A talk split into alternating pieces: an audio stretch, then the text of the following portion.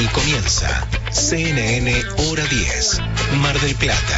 Con la conducción de Darío Chacha Durán. Hasta las 13. Por CNN Radio, Mar del Plata. FM 88.3. Siempre del lado de la información.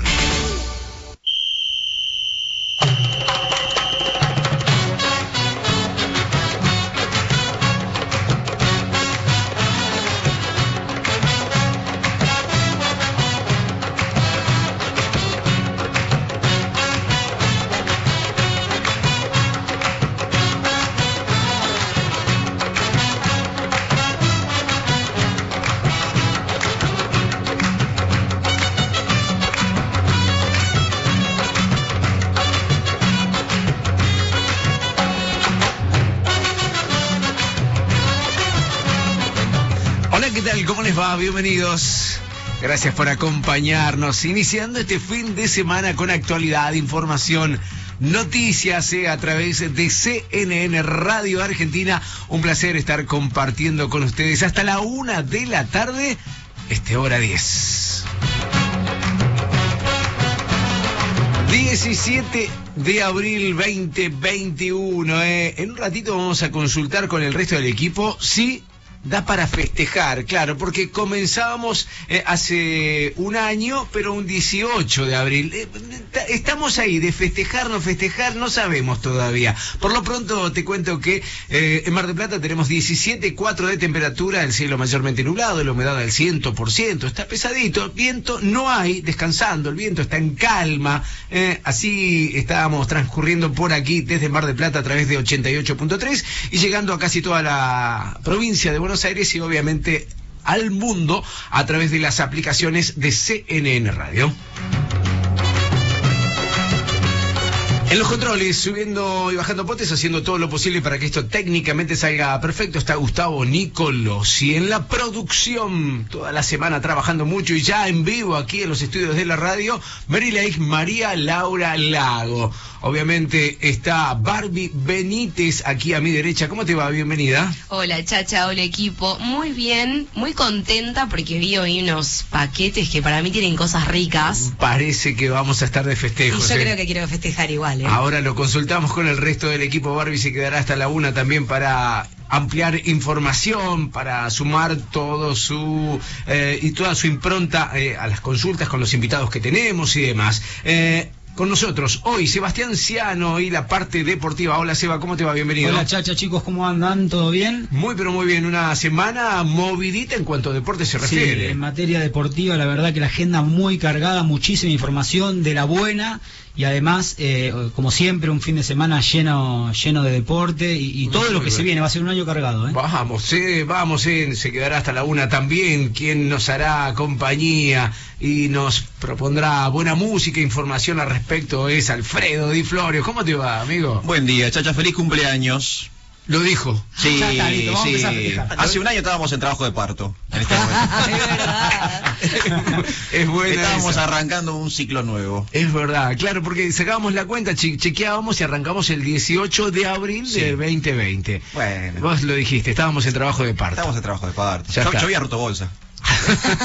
Qué lindo. Un año entonces, festejamos hoy. Un año, ya está. Un año de hora 10 en el aire de CNN Radio. Eh, un beso muy grande para, para Erika, obviamente, y por intermedio tuyo también todas las cosas ricas que han traído aquí. Y para María de Los Ángeles, que es como eh, el, Charlie de Los Ángeles de Charlie, ¿no? Que nunca se la ve, pero sabemos que está siempre. es verdad, una reina, siempre apoyando, eh, aconsejando, recomendando. Qué buen equipo, qué buen equipo, eh. Me encanta. Un año de hora 10, así arrancamos mi nombre es Darío Chacha Durán. El Chacha, claro. Bienvenidos, amigos. Namaste, Haribol. Hasta las 13. CNN, hora 10. Mar del Plata.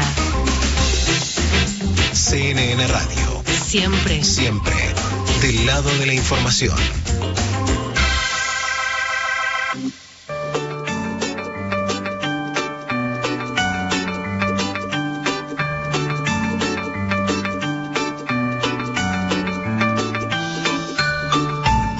17 de abril, día número 107. eh, no te puedes eh, equivocar. 17, 107 está ahí ese cero que de poco sirve en el medio, pero que suma. Centésimo séptimo día del año.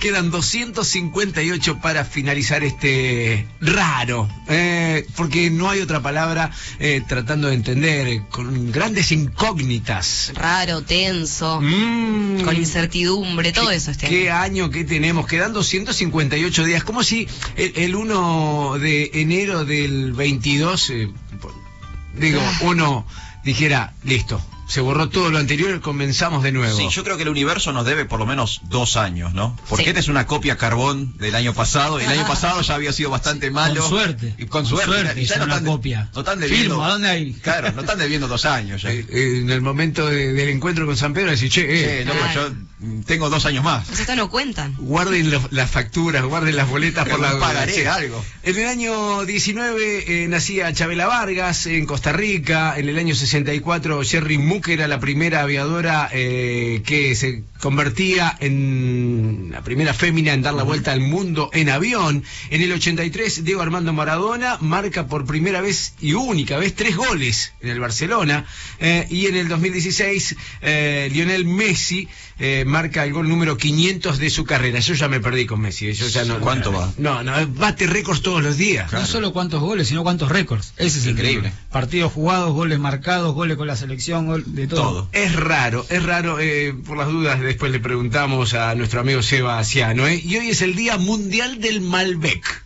Epa. Día Mundial de la Cepa Malbec, estamos hablando de vino, eh, después vamos a estar hablando algo, tiene que ver con eh, la creación de la Escuela de Agricultura en Mendoza, de la mano de Domingo Faustino Sarmiento y, y demás, y a partir de allí eh, el crecimiento de la mejor cepa que da la Argentina, que es el Malbec. Mucho para compartir. Vayan anotando el número de WhatsApp 223, característica de Mar del Plata, 449-7449. 449-7449. Hoy vamos a estar consultando porque eh, se habla mucho de la suspensión o no de las clases presenciales. Bueno, todavía está la posibilidad de que pase esto en Mar del Plata. Sí, el Kisilov en su anuncio dijo, el interior de la provincia va a tener el reflejo la próxima semana. Así que hay que esperar. Va a seguir el lineamiento de la nación. ¿eh? Exactamente. En todo caso que suban los casos y se den otras condiciones, se suspenderán las clases presenciales. ¿Qué opinas? Dale, queremos saber, ¿qué opinas? 223-449-7449. Hay regalos ricos de pan finito. Allí el food truck de pan finito del Parque Primavesi. Imperdible. Tengo meriendas, desayunos para obsequiarte. Solo tenés que mandar un audio opinando. CNN Hora 10, Mar del Plata. Tres horas de pura objetividad. Aquí, Aquí, en CNN Radio. siempre. Siempre del lado de la información.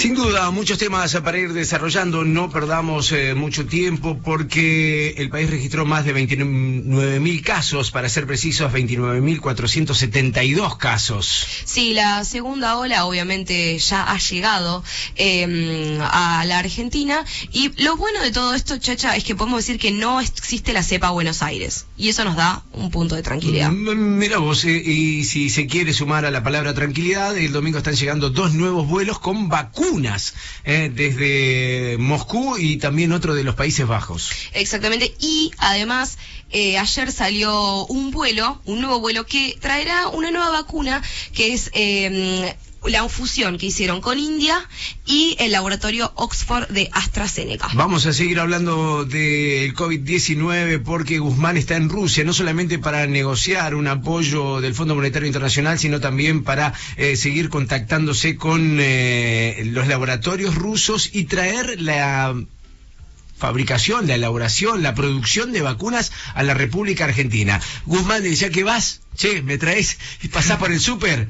Eh, Y pedí- tráeme un par de vacunas. Tráeme un par de vacunas. Vamos a estar hablando del aumento de naftas. YPF aumentó 6%, la nafta. Sí, es uno de los aumentos programados para el año. Va a haber otro en el mes de junio, así que hay que estar preparados porque una vez que aumenta la nafta, aumentan obviamente las otras actividades. Eh, hablando de nafta, larga distancia, eh, los micros eh, levantaron el paro por una conciliación obligatoria. Estaba pautado este fin de semana un paro. Habrá colectivos de larga distancia. No sé la cantidad de viajes a propósito de esta restricción que, que hay en toda la República Argentina y con mayor precisión en el AMBA. Sí, hay que esperar a ver cuáles serán las decisiones porque es donde hay más flujo de contagio. En Mar del Plata, 261 nuevos contagios. Eh, también vamos a hablar de los municipales que van a parar el próximo martes durante 24 horas. 12 días de acampe lleva eh, los eh, trabajadores de salud allí en el IGA. Sí, el personal sanitario profundiza los reclamos para mejores de condiciones laborales y salariales y declararon que no tienen respuesta de las autoridades. Vamos a estar hablando de la inseguridad de Mar del Plata, también de la senda peatonal y bicisenda que están eh, conectando desde Punta Mogotes al puerto.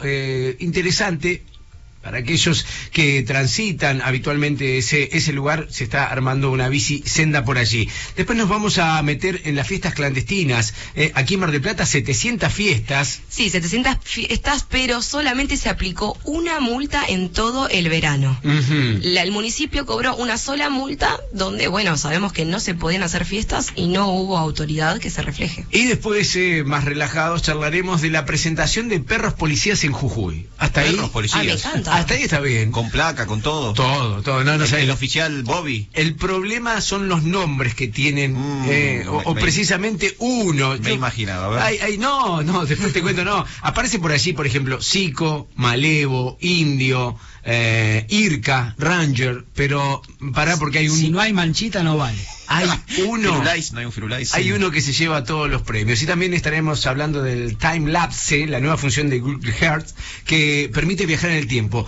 Eh, ¿Cómo es eso? Es muy bueno, te muestra cómo estaban diferentes partes del planeta hace 37 años y va siendo eh, correlativa a eh, la imagen de fotogramas hasta, 2020, hasta hoy. Muy bueno. Y realmente se nota cambios, lagos secos, mm. desarrollos de ciudades. La verdad que está muy buena esta aplicación. Y después, eh, por último, estaremos hablando de la foca cangrejera que apareció aquí en Mar del Plata, una especie oriunda de la Antártida Argentina. Estuvo aquí en las costas marplatenses visitándonos. Muy bien. Divina, divina. Mucho para compartir. Nos quedamos, obviamente, hasta la una de la tarde en hora 10.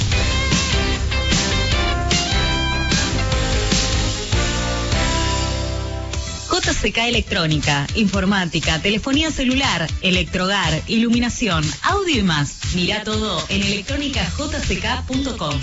Reservalo por WhatsApp al 223-541-0777 y buscanos en las redes sociales.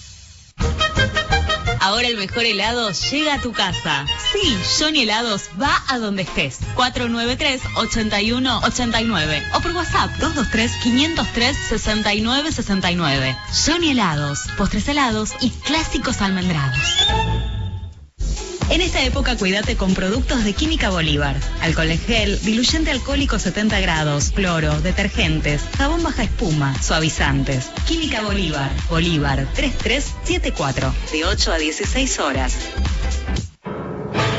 Llega a Mar del Plata Piazzola 100. Un homenaje sin precedentes y de nivel mundial. Una coproducción del Teatro Colón de Buenos Aires y el Teatro Tronador de Mar del Plata. Festejamos los 100 años de Astor Piazzolla en tres jornadas memorables. Sábado 22 de mayo. Piazzola, 100 años. Junto a la Orquesta Filarmónica de la Ciudad de Buenos Aires y la voz de Susana Rinaldi. Domingo 23 de mayo. Amelita Baltar y el Proyecto Eléctrico Piazzola. Lunes 24 de mayo. Piazzola, Place Piazzola Centenario. Con Escalandrum, Elena Roger y Jairo, bajo la dirección de Daniel Pipi Piazzola. Piazzola 100 en Mar del Plata. 22, 23 y 24 de mayo, 20-30 horas, en el Teatro Tronador. Santiago del Estero 1746. Entradas anticipadas en tuentrada.com. Invitan Teatro Colón, Mar del Plata Tenemos Todo y Río Uruguay Seguros. Capacidad limitada, show con protocolo COVID-19 en formato teatro con distanciamiento social. En La Fonte siempre estamos preparados para darte lo mejor porque nos identificamos con vos y con tus ganas. Porque la pasión lo sobrevuela todo. Y aunque algunas cosas cambiaron, los afectos no. La fonte es la misma. Te esperamos todos los días. Escuchanos online. www.cnnradio.com.ar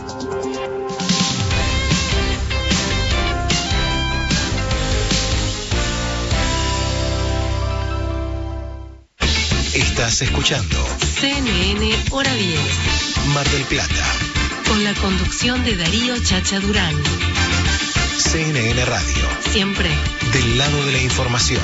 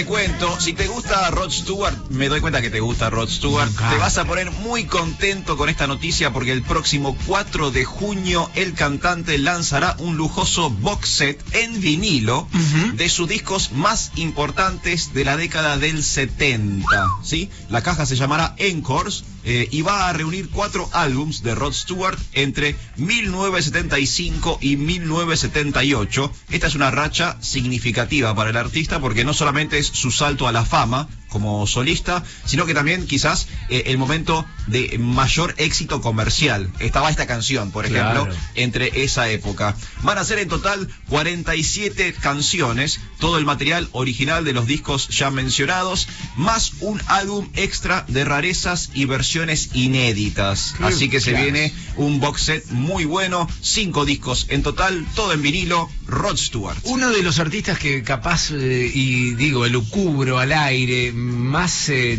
canciones escritas debe tener. No, el tipo tiene un, es un catálogo impresionante. O sea, vamos a tener Rod Stewart forever. Sí, tal cual, tal cual. Aparte ahora se ha reinventado como, como una especie como de, de, de cantante más como Sí, del sí. nocturno, ¿no? Sí. Más de baladas. Sí, el sí. tipo la, la- la encontré, encontré la vuelta. Qué bueno, 4 de junio entonces lanzamiento. 4 de junio tenemos un lanzamiento de una caja con los discos más importantes de Rod Stewart. Relax,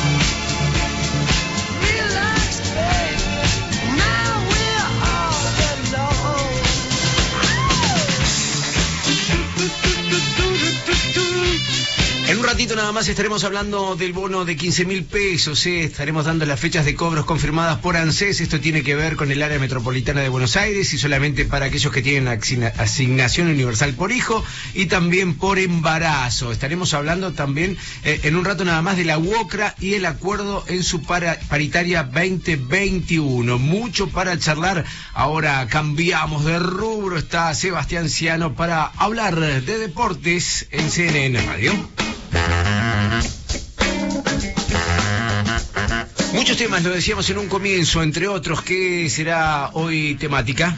Una semana eh, muy pero muy buena para el básquetbol argentino porque tenemos eh, la llegada de la NBA de un nuevo compatriota de Gabriel Deck, así también la histórica eh, selección por parte de las Indiana Fever, que es una de las franquicias de la WNBA, la NBA de mujeres, entre comillas, sí, de Florencia Chagas, esta chica de 19 años que ya con una edad de 16 apenas se fue a jugar a Europa, eh, comenzó a destacarse en las juveniles de la selección argentina hasta llegar a la mayor, donde tiene un par de partidos nada más, pero bueno, ahora se dio este notición eh, histórico de ser la primera argentina y la décima sudamericana En sumarse eh, a un equipo de la WNBA. Así que es una semana muy, pero muy buena para el básquetbol argentino, que también sigue teniendo a Campazo como protagonista en, en la NBA con los Denver Nuggets, donde está intercalando entre eh, minutos como titular y como suplente.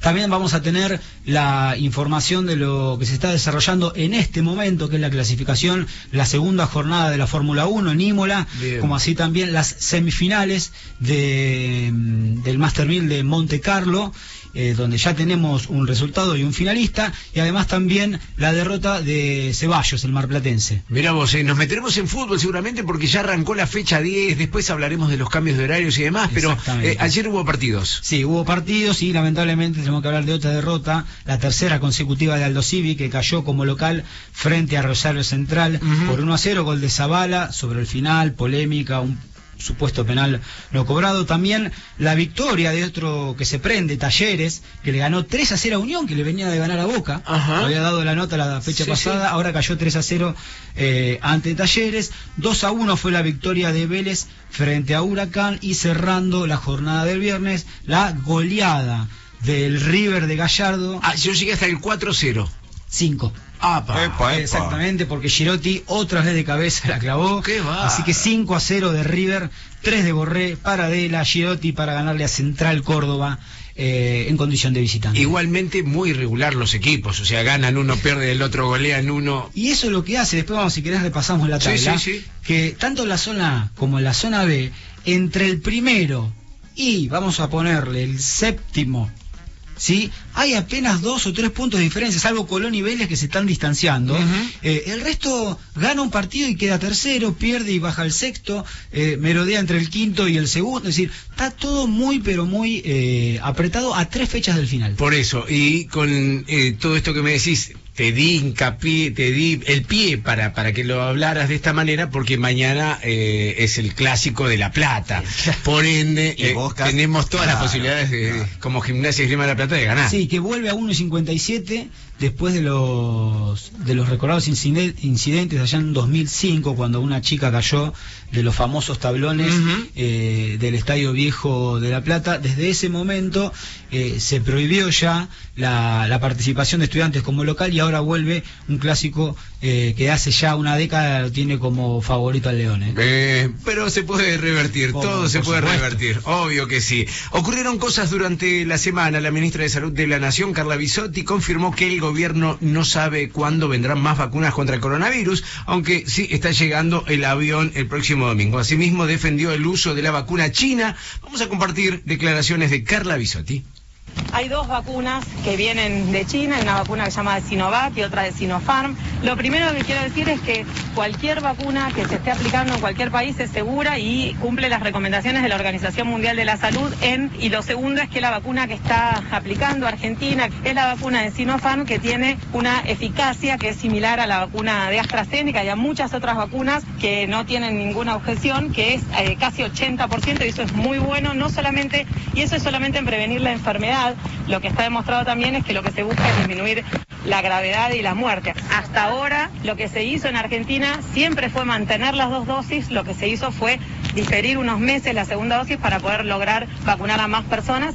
La ministra de Salud de la Nación, Carla Bisotti, confirmando, bueno, la que es lo, lo positivo de, de- el porcentaje positivo que tienen las vacunaciones y estas vacunas que, que están llegando, eh, pero me quedé pensando y hice un bache ahí, me trabé, porque ocurrió en Mendoza eh, este hecho de que pusieron las vacunas Sinopharm en el mismo lugar donde estaban las Sputnik. Sí, llevan diferentes temperaturas. La Sinopharm va a 2 grados y la Sputnik a menos 18. O sea, tenemos congeladas unas vacunas que Está no como la, saben- la tabla de Seba recién, ¿no? La tabla de Claro. posiciones, están Claro. bien lejos una del otro. El problema acá es si van a funcionar o no, si las podemos rescatar. Mm, y no olvidemos que toda esta semana fue polémica por no saber si realmente la primera dosis de la vacuna china funciona o no. Ya venimos hasta la una, hora 10.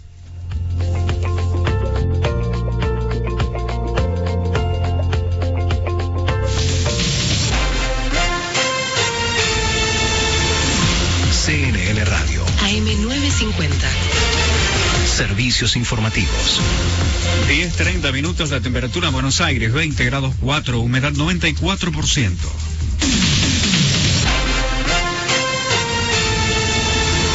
Legisladores e intendentes del Frente de Todos apoyaron las restricciones a la circulación que aplicó el gobierno. En una solicitada, 110 legisladores y 70 jefes comunales bonaerenses expresaron que el objetivo de la medida es disminuir el crecimiento de los contagios y ganar tiempo para seguir vacunando.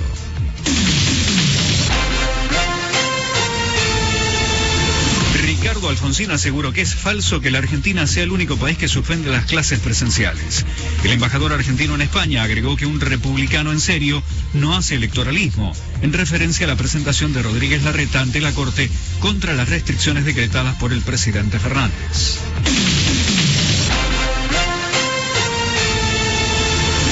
Partir del primero de mayo comenzará a haber público en los estadios del fútbol italiano. Estarán autorizados solo mil espectadores en las regiones del país menos afectadas por la pandemia, según anunció el gobierno italiano. Está cortado por obras hasta las 18 en Lima, entre Alcina y Moreno, y cortado hasta las 11 en Austria, entre Arenales y Santa Fe.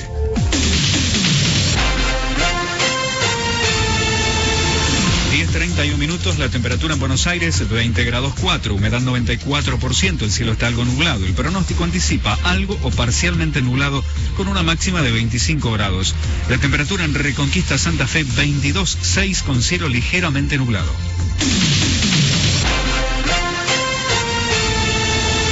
Seguí informado en cnnradio.com.ar. CNN Radio. AM950. Siempre. Siempre. Del lado de la información. Para escuchar CNN Radio, podés prender la televisión Estamos en el segmento Radios de Flow, canal 900. y en el canal 958 de Cablevisión Digital o HD. La información precisa en televisión en las palabras de CNN Radio. Aquí estamos. Hasta las 13. CNN Hora 10. Mar del Plata. CNN Radio. Siempre. Siempre. Del lado de la información.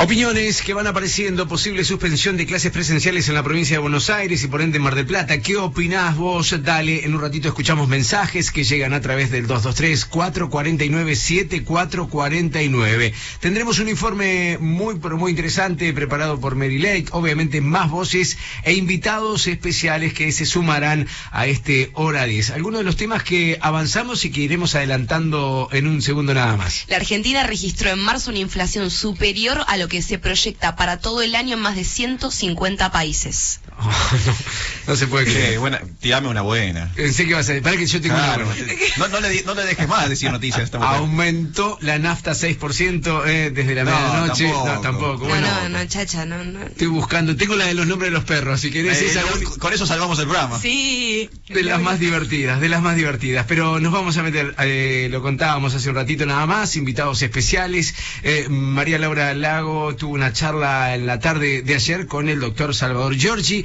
jefe de gabinete del Ministerio de Salud de la provincia de Buenos Aires. Allí charlaron sobre la situación actual de la epidemia en la provincia, eh, también en Mar del Plata, el plan de vacunación, la efectividad de las vacunas compradas. Bueno, una eh, interesante nota que quiero que compartamos. eh, repito, el doctor Salvador Giorgi, jefe de gabinete del Ministerio de Salud de la provincia de Buenos Aires.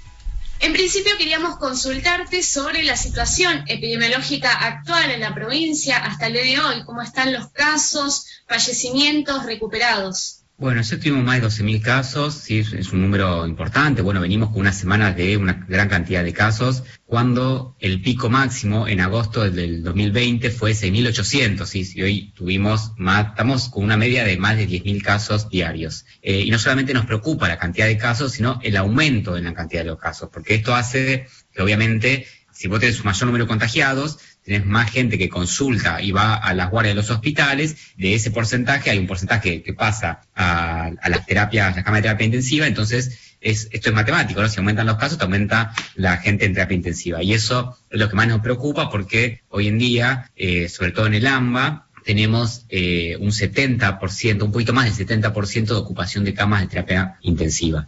Y ya estamos llegando al número crítico, que es el 80%, que es el número crítico que dice la OMS, cuando uno tiene que prender todas las alarmas, cuando vos tenés un, una terapia, un sistema de salud con un 80% de ocupación de camas, esto quiere decir que hay efectores sanitarios que están al 100, si pues un promedio, y otros que obviamente están un poco más bajos. Pero bueno, estamos llegando a ese punto y preocupa la velocidad sí, con eh, que va todo tan en, en este aumento. Eh, la semana anterior era el 65, hoy está un poco más arriba del 70%. Y en ese sentido, las medidas restrictivas ahora anunciadas para el área metropolitana de Buenos Aires, según el gobernador Axel Kicillof, tal vez se podrían adaptar para la semana que viene según cómo avance la curva de contagios en la provincia. Pero esto de, de controlar la circulación de las personas, el cierre de comercios, la suspensión de las clases presenciales, ¿serán efectivas? ¿Son suficientes para controlar el COVID en Argentina?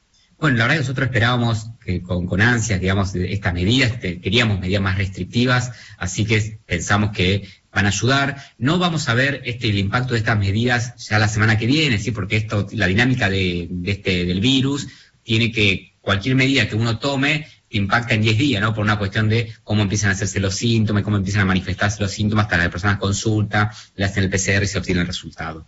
Entonces, yo creo que vamos a empezar a ver recién en 10 días el impacto de estas medidas, ¿sí? Sí, y obviamente se comenzó por el AMBA y sobre todo el, eh, la suspensión de las clases presenciales, ¿sí? Obviamente las clases van a seguir de manera virtual y nosotros lo que estuvimos analizando es que en todo el AMBA hay alrededor de 3 millones de estudiantes de los tres niveles, y de jardín, primaria y secundaria, que eh, se empezaron a, se movilizaban por, eh, para ir al, a- al colegio. Pero esos son 3 millones de estudiantes, ¿sí?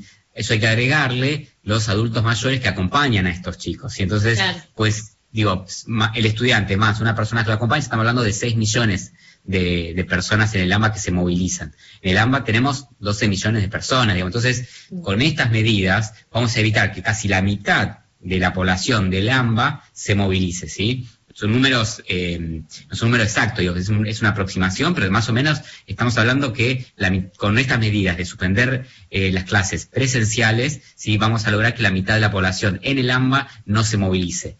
¿Sí? Más, y además, obviamente, el resto de las medidas que son eh, los comercios abiertos de 9 a 19, la suspensión de las actividades recreativas, sí, deportivas y de cultos en, en- en lugares cerrados. Bueno, todas son medidas que van a, a aportar a una disminución sí, de la circulación en la vía pública, que obviamente es lo que queremos evitar. En ese sentido, hubo mucho rechazo respecto a la suspensión de las clases presenciales. Se estuvo estableciendo desde los mismos docentes, alumnos y familias que los colegios no son foco de contagio. Desde el gobierno, ¿lo son? No, no, es, es así, como dijiste vos recién, digamos, la escuela en sí no es un foco de contagio, digamos, hay un sistema de burbuja, hay protocolos.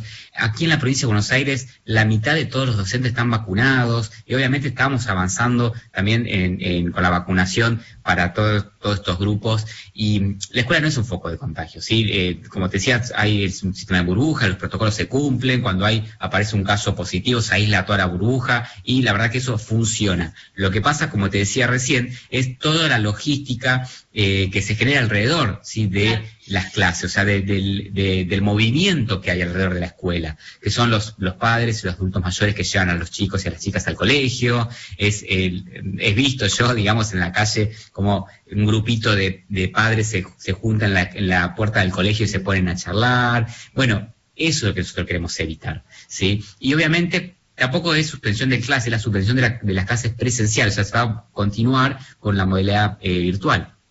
Ubicándonos en Mar del Plata, hablando de la provincia de Buenos Aires, alejándonos un poco del AMBA, eh, últimamente se han subido mucho los casos, por ejemplo este jueves se reportó alrededor de 270 nuevos contagios en la ciudad, si bien estas medidas restrictivas son solamente para el AMBA, por ahora no para la provincia. ¿Cómo se viene hablando la situación de Mar del Plata, de la región, teniendo en cuenta que, bueno, Estamos en temporada baja, pero se acercan después las vacaciones de invierno y vuelve a ser un importante centro turístico la ciudad. Bueno, el resto, o sea, eh, el AMBA está en fase 2, digamos, con estas medidas restrictivas. El resto de los municipios de la, de la provincia de Buenos Aires siguen adheridos al sistema de fases. Y entonces todas las semanas se evalúa epidemiológicamente cómo subieron los casos, cómo está, eh, si el sistema sanitario está estresado o no. Bueno, hay un- algunos, hay muchos factores que se ponen en una mesa de discusión y cuando termina, que termina todos los viernes, o sea, los viernes a las 18 horas, corta la semana epidemiológica, se evalúa y obviamente esa información se pasa a la jefatura de gabinete de ministros y después eh, nuestro jefe de gabinete, eh, Carlos Bianco, le anuncia ¿no? en las conferencias de prensa eh, en qué fase se encuentra cada municipio. Ahora bien, esto que te contaba recién, que está, lo que nos asusta a nosotros, la velocidad en el aumento de los casos, tiene que ver con que hay algunas variantes, que se- empezamos a encontrar variantes nuevas en muchos municipios del interior, ¿sí? en Olavarría, en Chivilcoy, en Bragado. Eso nos preocupa porque hay un, aumento en la velocidad. Entonces, lo que nosotros veíamos en agosto,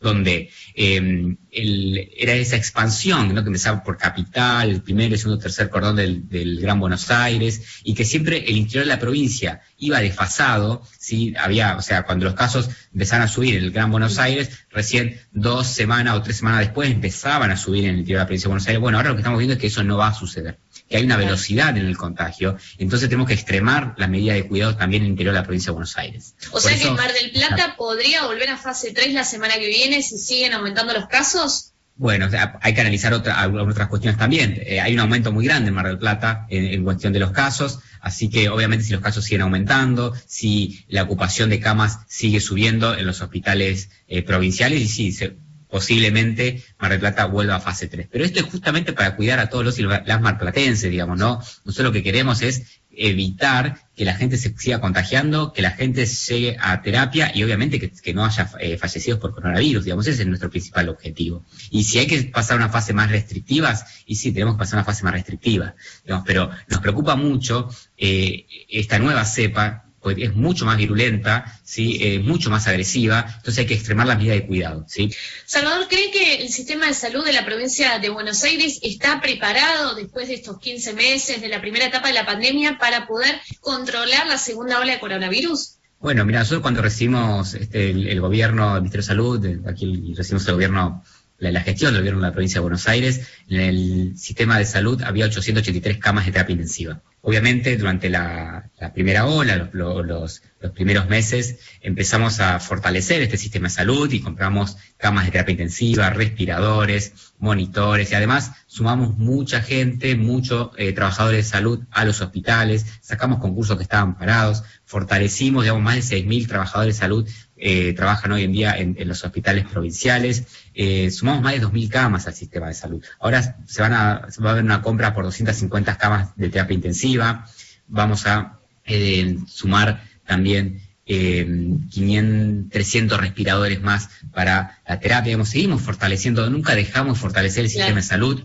pero obviamente el sistema de salud tiene un límite. Por más que uno le, eh, le inyecte más recursos, le dé más cama de terapia, más respiradores, que ponga más recurso humano, tiene un límite. Sobre todo con los trabajadores de salud, que es lo que nos, más nos cuesta. ¿sí? Lo que más nos cuesta hoy en día es encontrar eh, trabajadores, médicos, terapistas, enfermeros, camilleros. Digamos, es muy difícil en, en este contexto ¿sí? poder sumar más equipos a los hospitales. Y además también hay un límite espacial, digamos, no, no podemos ampliar salas de, de un día para el otro. Lo que sí estamos haciendo también es hacer hospitales de campaña. Si estamos adaptando eh, hoteles, clínicas que han sido, que han quebrado, porque lamentablemente la pandemia trajo una crisis económica muy importante y, y eso también le afectó a, a gran parte del sector privado de salud. Hospitales de campaña, camas extrahospitalarias, digamos, donde va a haber enf- enfermeros, sí, algún médico calificado por ahí que no es terapista, pero que sí puede manejar, eh, o que está capacitado obviamente, que puede intubar y o que puede manejar eh, algunos eh, pa- mi- mi- mínimos parámetros sí de lo que tiene que ver con la oxigenoterapia. Así que esa es un poco la idea de lo que estamos también haciendo Bien. en este momento. Por último, Salvador, retomando unos dichos que vos estabas al principio diciendo sobre el plan de vacunación. Fue titular mucho en estas últimas semanas respecto a la efectividad de ciertas vacunas que adquirió eh, Argentina para el programa. En ese sentido, primero preguntarte cómo está avanzando el plan de vacunación en la provincia de Buenos Aires y luego si nos podés dar algunas precisiones de la vacuna de Sinopharm, su efectividad en los, en los distintos pacientes. ac- viene la vacunación en la provincia de Buenos Aires viene avanzando muy bien, ya superamos los 2 millones de, dosis aplicadas, además vamos en cualquier momento vamos a superar esto que llamamos nosotros la población hito. Nosotros eh, nos pusimos varios objetivos, uno de ellos fue esto que llamamos población hito, que es vacunar a todos los trabajadores de salud, sí, que llamamos más de 96% de todos los trabajadores de salud en la provincia de Buenos Aires, a todos los mayores de 70, ¿sí? ya vacunamos a más de un millón de los mayores de 70 años y aquellas personas entre 60 y 69 años con factores de riesgo. ¿sí? Para poder eh, vacunar a toda esta población nos faltan solamente 500 eh, aplicaciones. Así que eso es un, digamos, eso nos posiciona eh, frente a otro, con otro panorama, otro escenario distinto, digamos, porque si nosotros tenemos toda la población, que es una población de riesgo, con los mayores de 60 es la población más vulnerable frente al coronavirus, y a todos los trabajadores de salud vacunados para que se evitado algunas de las bajas o, o los aislamientos en los hospitales, vamos a poder afrontar esta pandemia de otra manera. Así que eso por un lado. Y me había preguntado por eh, la efectividad de la vacuna eh, china, la vacuna... Nosotros las vacunas que estamos usando aquí en la provincia de Buenos Aires, sí, son la Sputnik, la vacuna de AstraZeneca y la Sinopharm, que es la vacuna china. Todas tienen mayor a un 80% de, efecti- de- de eficacia. ¿sí? Esto quiere decir que eh, son todas vacunas muy buenas, sí, que responden bien sí, frente a la infección y también a las formas graves de coronavirus. Lo que pasa que eh, este medio hegemónico, que no sé si malintencionadamente, eh, dijo que la vacuna china tenía una muy baja eficacia y era menor al 50%. Pero emitió decir que estaba hablando de la vacuna Sinovac. Si la vacuna Sinovac es la que se aplica en Chile, que también es una vacuna china.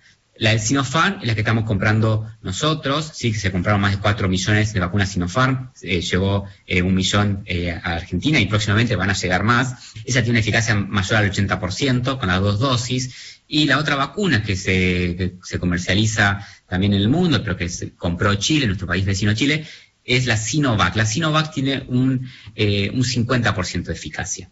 Sí, la verdad que es una eficacia que para nosotros es muy baja, por eso nosotros no, no la compramos, por eso acá creo que la ANMAT ni siquiera lo hubiese aprobado. Sí hay que decir que la vacuna de esta Sinovac tiene eh, un 80% de eficacia para las formas graves de coronavirus. Lo que uno quiere evitar también es eso, son las formas graves de coronavirus, porque Sí, son sí. las formas graves de coronavirus son aquellas que eh, van a llevar a una internación en una cama de terapia intensiva. ¿sí? Entonces, la verdad que son todas vacunas muy buenas las que se compró y las que adquirió el Estado Nacional. Obviamente la Sputnik tiene más del 90% de eficacia, también la de AstraZeneca tiene más del 90% de eficacia, o sea, son vacunas muy buenas. Pero bueno, este medio eh, eh, olvidó decir eh, que no era la vacuna que se estaba comprando acá, porque obviamente hay muchas vacunas que son chinas. La palabra del doctor Salvador Giorgi, jefe de gabinete del Ministerio de Salud de la provincia de Buenos Aires. Ahí estaba Mary Lake, María Laura Lago, eh, charlando con él en la tarde de ayer. Eh, una charla muy interesante. Sí, realmente salieron varias dudas de allí, como por ejemplo Mar del Plata puede llegar a pasar a fase 4, prácticamente está confirmado por el aumento de casos, y esto que nos eh, daba los argumentos sobre la efectividad o no de la vacuna china que tanto se puso en cuestionamiento durante las últimas semanas, justamente eh, acusando a este medio hegemónico que dio, tal vez malintencionadamente, dice, la noticia de si la vacuna china era efectiva o no. Le echó la culpa a los medios de comunicación. Sí, en particular uno, que es el que estuvo más en auge Ajá. en redes sociales, no lo decimos por cuestión de respeto, pero ya directamente del Ministerio de Salud de la provincia de Buenos Aires dan por entender que son ellos los culpables de haber dado dudas sobre la vacuna china, que ya quedó claro. Chile tiene una, que es Sinovac, con menos del 50% de efectividad. Nosotros tenemos la Sinopharm con mayor a 80%. Ujú. Eh, el país de las culpas. Eh, podríamos definir así esta charla eh, donde se van pasando la pelota, los medios, los políticos, las decisiones o las no decisiones. Excelente laburo, ¿eh? Muchas gracias. Muy bueno. María Laura Lago también en la producción y entrevistando en este caso al doctor Salvador Giorgi.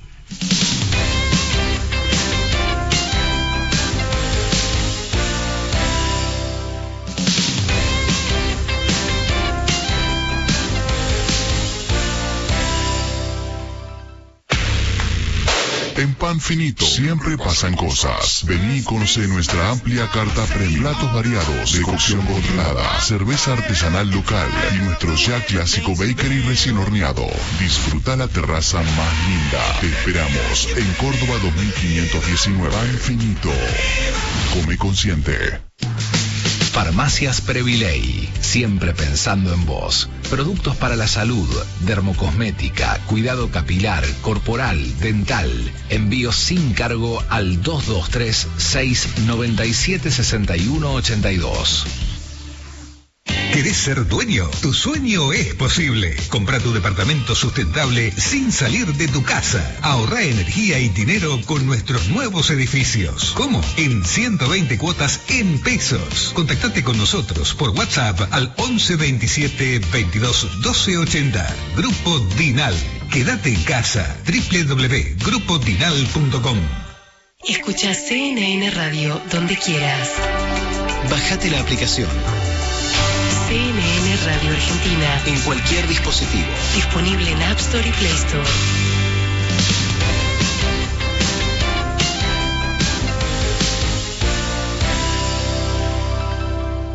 Estás escuchando CNN Hora 10.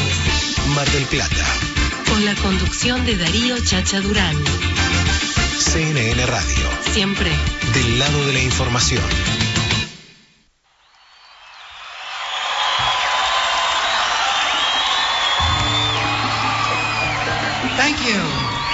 You very much.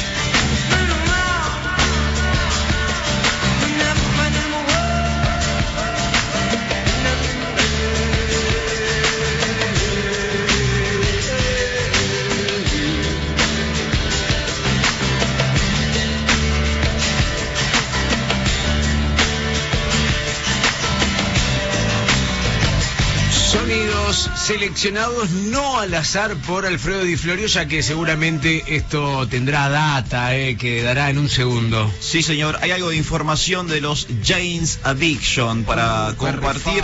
Sí, Perry Farrell y compañía. Eh, no será el segmento de cine de Barbie Benítez, pero tiene que ver con poder ver algo hoy mismo, si quieren. Este- esta tarde, si quieren aprovechar eh, la tarde para ver algo, bueno, pueden ver el documental Replay 2020, que tiene que ver con los James Addiction y ya está online.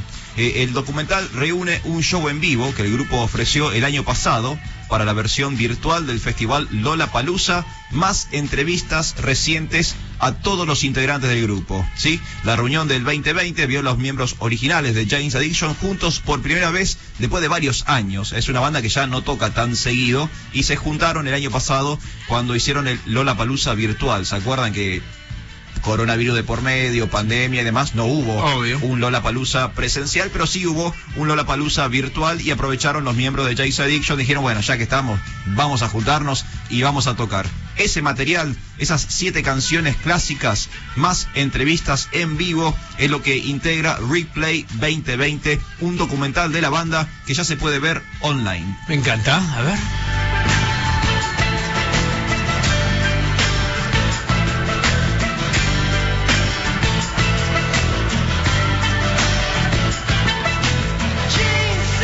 Buena data de Alfredo Di Florio, me encanta, eh, transitando esta mañana, abriendo el fin de semana como tiene que ser, obviamente eh, está conectado, como cada sábado, nuestro querido amigo Fabián Fernández. eh. Me encanta. Suena la cortina para presentarlo. Fabián Fernández, Ciencia y Tecnología. Atenti al canal de YouTube Idear Blog con B corta. Te lo recomendamos siempre y obviamente eh, dedicado al 100% en la plataforma educativa eWorld. Hola Fabián, bienvenido a CNN Radio. Hola, ¿cómo estás? Y solo quiero decir que la semana pasada yo presenté una banda cuyo integrante estaba muerto, ¿eh? O sea, lo tiro, James Addiction están vivos. Ah, con, con músicos vivos cualquiera hace, hace un bloque musical, ¿no? Sí, así se puede, así es más fácil, ¿viste? Poneme a cantar a Freddy hoy. Es verdad, es verdad. Eh, ¿Cómo anda Fabián? ¿Todo en orden? Todo en orden, muy bien. Una semana, uh, pasó de todo. Sí, sí, sí. Bueno, en todos los rubros, yo no sé si va a ser un año así donde eh, las noticias y los lanzamientos y los cambios y demás eh, nos lleve a, a marearnos un poco. Eh, por lo pronto, eh, eh, eh, FBI eh, va a acceder a computadoras de todo el país y en Estados Unidos, me imagino, lo que no deja de preocupar, ¿no? Terrible, sí. eh, ya está accediendo a muchas computadoras, ya entró. Entra a computadoras con Windows, entran a una parte del Microsoft Exchange y le elimina los hacks. O sea, entra a tu computadora y te elimina los hacks por los cuales no pueden ellos leer tus mails. O sea, hermoso. Qué bárbaro, qué, qué, qué intromisión, ¿no? Porque no deja de, de- de- de- de meterse en tu intimidad y demás. No, es terrible. Está, a ver, existe dos corrientes de pensamiento con respecto a esto. Una que lo hicieron siempre y recién ahora que estamos mucho más atentos nos estamos dando cuenta. Y la otra es que ahora se están tomando más atribuciones dado que estamos viviendo más en la virtualidad. Eh, entonces no sabemos si estas políticas abusivas por parte de los gobiernos que avasallan nuestras libertades fueron algo que se dieron durante las últimas décadas y no éramos conscientes o es una nueva política que están tomando. Eh, ¿se, puede hacer algo, digo, nosotros, los comunes, eh, po- podemos, digo, negarnos, eh, más allá de poner no aceptar, en algún momento tenés que aceptar porque no podés convivir con el resto de los mortales? Bueno, yo no tengo ni Windows ni Microsoft Exchange, por supuesto. Eh, eso es un tema. Segundo tema, mucha gente cuando no se cone o sea, no deja la compu prendida y conectada a internet todo el tiempo. Y muchos usan barreras de protección no oficiales, o sea, VPN, muchas cosas. Sí, si sos una persona más o menos conocedora de la tecnología, lo puedes evitar. Claro, claro. Eh, cambio, cambio de tema, no porque sea impor- menos importante esto que estábamos hablando, pero eh, sé que sabés de, de tecnología. Me tengo que comprar unos auriculares. ¿Alguna recomendación en especial? Mira, ahí es un momento que los auriculares son un producto que todas las empresas han largado. Pero Urbanista, que es una marca que está creciendo muchísimo en Estados Unidos, logró que la bandita de la parte de arriba, digamos la que conecta ambos parlantitos a tus orejas, Sí. sea un colector solar que virtualmente hace que sean eternos. O sea, no se gastan, son Bluetooth y solamente con que les dé la luz se van recargando. Qué lindo. Qué lindo. Es una buena idea. Es una buena idea. Re- realmente, eh, a ver, porque tenemos dos cosas que son incómodas. Primero, la de cables, la incomodidad del cable de, de por sí. Eh, la segunda, eh, apareció la solución, creo, con el Bluetooth, pero tenés que cargarlos. Pero ahora parece la solución definitiva, sin cables y con carga eterna. Sí, a 169 libras, también hay que decirlo, que unos 203 dólares eh, allá, en el exterior habría que traerlos y todo, pero sí. Eventualmente, viste cómo es esto, una vez que un producto lanza algo bueno y revolucionario, muchas marcas lo tienden a copiar. Lo perfeccionan. Pasó con, con el CD de Philips. Es verdad. Eh, Después aparecieron eh, los regrabables, los, los, bueno, etcétera. Modificaron, Yo arreglaron soy y muy cambiaron. chiquito, pero me enteré. Sí, eh, me quedaba una más por ahí, contame, ¿de qué se trata? También tiene que ver con la luz, con la energía. No, en, en este caso es más sorprendente todavía. TCL Sí. acaba de presentar, lleva una tablet en el bolsillo. La pregunta es, ¿tenés que tener un bolsillo bastante grande? Claro. ¿O cuál es el chiste? Hicieron una tablet que combina las dos cosas, es decir, es plegable y expandible. Ah, bueno. Entonces, vos llevas un teléfono tipo sándwich, tipo libro, digamos, para que se entienda. Y en lo que sería la cubierta del libro, la portada es todo pantalla. Sí. Entonces lo abrís, como abrís un libro, te queda pla- eh, plano, con lo cual se aumenta eh, a 7 pulgadas, pero apretás un botón y se expande a 10. Qué lindo. Qué bueno, qué bueno. Muy la, bueno. La comodidad, eh, viste, para no andar cargando cosas, mochilas pesadas ni grandes, eh, lo ideal es este fall and roll, así se llama. Claro, porque tiene ambas cosas. La primera es que se dobla y la segunda que el rol lo que hace es expandir la pantalla porque viene enrollada. Qué lindo, qué bueno. Cuántas cosas eh, interesantísimas pueden saber de esto y muchísimo más entrando al canal de YouTube y, y siguiendo todo, todo lo que publica, se mm, pone allí eh, de parte de Fabián Fernández, idear blog con B corta, eh, la tiene re clara. Fabi, gracias, buena semana para vos. Un saludo para todos. Ahí estamos, de Ciencia y Tecnología, Fabián Fernández. Eh, le iba a preguntar por Twitter y no le pregunté y se cortó. Bueno, Vamos, ya venimos.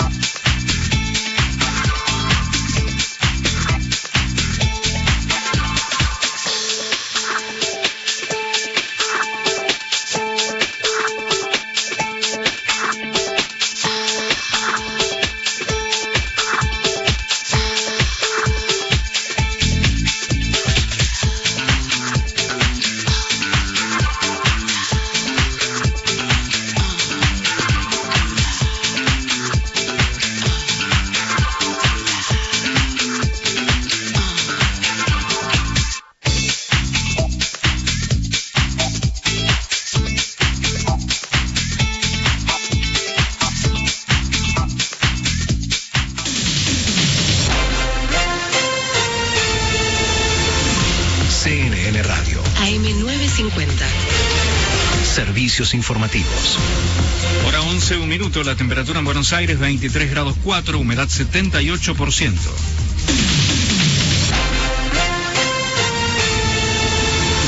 Sabina Frederick aseguró que fueron positivos los operativos realizados en el área metropolitana. La ministra de Seguridad de la Nación señaló que las medidas tuvieron un alto acatamiento y destacó que la inmensa mayoría de la gente acató las disposiciones. En diálogo con CNN Radio señaló que se labraron entre 100 y 150 actas de infracciones a personas que circulaban sin la autorización correspondiente.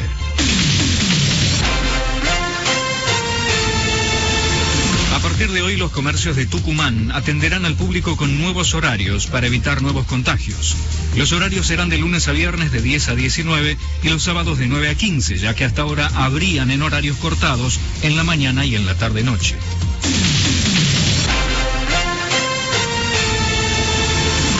Cuatro partidos continúa la décima fecha de la Copa de la Liga. A las 13 y 30 jugarán Sarmiento Lanús. A las 15.45 San Lorenzo Argentino Juniors. A las 18 Boca Atlético Tucumán. Y a las 20 en Rosario News recibirá Patronato de Paraná. Está cortado por obras hasta las 18 en Lima entre Alcina y Moreno. Y cortado en Austria entre Arenales y Santa Fe.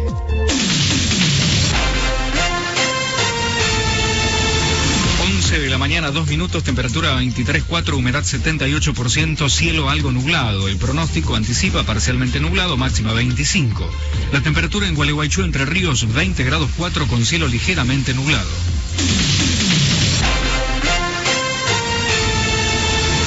Seguí informado en cnnradio.com.ar.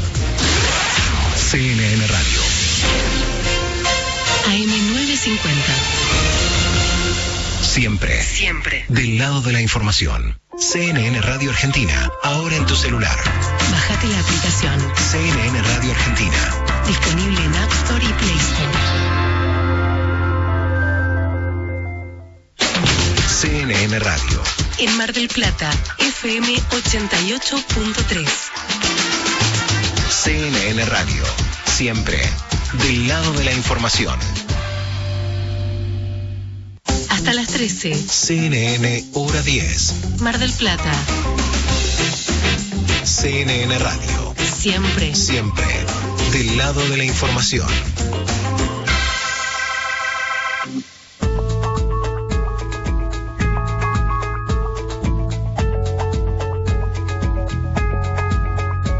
Cuatro minutos de las 11 de la mañana, arrancando esta nueva hora de hora 10 aquí en CNN Radio. Nos quedamos hasta la una. Mucha información. Eh, dame una cortita de deporte, Sebastián. En el Master 1000 de Monte Carlo, derrota del marplatense Horacio Ceballos. Uh. En el dobles con Marcel Granoller cayeron ante la dupla croata de Pavic y Mektic por, escucha, 6-3. Sí. 7-5 y un tercer eh, set, eh, un, eh, un tercer set eh, escalofriante. 10-4 fue en el tiebreak. Eh, lamentablemente cayó en semifinales el Marplatense, mientras que ahora en el plano individual ya tenemos un finalista, el griego Chichipaz. Le ganó 6-2 y 6-1 a Daniel Evans, Daniel Evans del- de Gran Bretaña, una gran semana de Evans que le ganó a Djokovic, por ejemplo. sí, sí. y en estos momentos eh, el ruso Andrei Rublev le está ganando a Casper Ruud por 6-3 eh, y ahora está cayendo 2-3 con su saque en el segundo set. Miramos la información del tenis Sebastián Ciano en la mañana de CNN Radio. Eh, hablábamos de cosas que tienen que ver con el COVID, no podemos salir de esto. Eh, la primera tiene que ver con Alemania, que incluyó a la Argentina en su lista de países de alto riesgo. Esto hace que no se permita el ingreso de argentinos a Alemania y se ponga al país en una lista de países de alto riesgo. También hay información del COVID y de afuera, del exterior. Sí, es positiva esta información. Israel suspendió el uso obligatorio de mascarillas al aire libre porque estaría llegando a lo que es la inmunidad de rebaño. Estas mascarillas desde el domingo no tienen que ser utilizadas al aire libre, sí, obvio, en lugares eh, cerrados, eh, como por ejemplo ascensores, edificios. Pero es una gran noticia, porque si estarían llegando a la inmunidad de rebaño por la cantidad de gente que están vacunando, significa que es posible en algún momento erradicar el COVID. Eh, eso se logra con políticas eh, De salud serias. serias. Sí, no olvidemos que Israel eh, empezó a vacunar desde el principio, fue uno de los que más eh, compró vacunas eh, y yo les comenté que tuvieron planes de vacunación como por ejemplo vas a un local, tomas una cerveza y te vacunamos, llega de tanta cantidad de vacunas que tenían.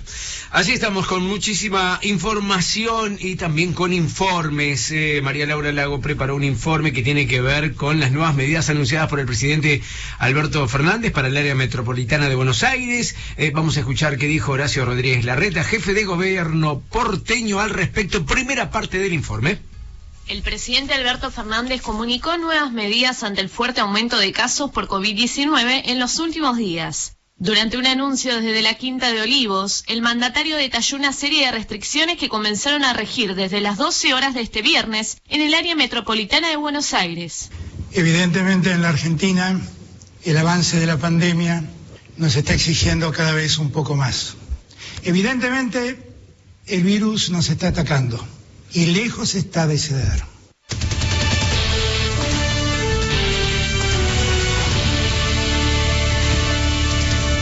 Una de las medidas es la restricción de la circulación nocturna entre las 20 y las 6 de la mañana. A partir de ello, las actividades comerciales funcionarán desde las 9 hasta las 19. Asimismo, el Gobierno Nacional decidió suspender las clases presenciales desde el lunes 19 hasta el viernes 30 de abril. Se retornará la modalidad virtual en los tres niveles educativos durante esas dos semanas. También quedarán suspendidas las actividades recreativas, sociales, culturales, deportivas y religiosas en lugares cerrados. Los comercios gastronómicos funcionarán en modalidad de entrega a domicilio luego del horario permitido y los shopping permanecerán cerrados durante todo el día. De acuerdo a las declaraciones del primer mandatario, contará con el apoyo de las cuatro fuerzas federales para hacer cumplir las distintas medidas. La Policía Federal, Prefectura Naval, Gendarmería Nacional y la Policía de Seguridad Aeroportuaria.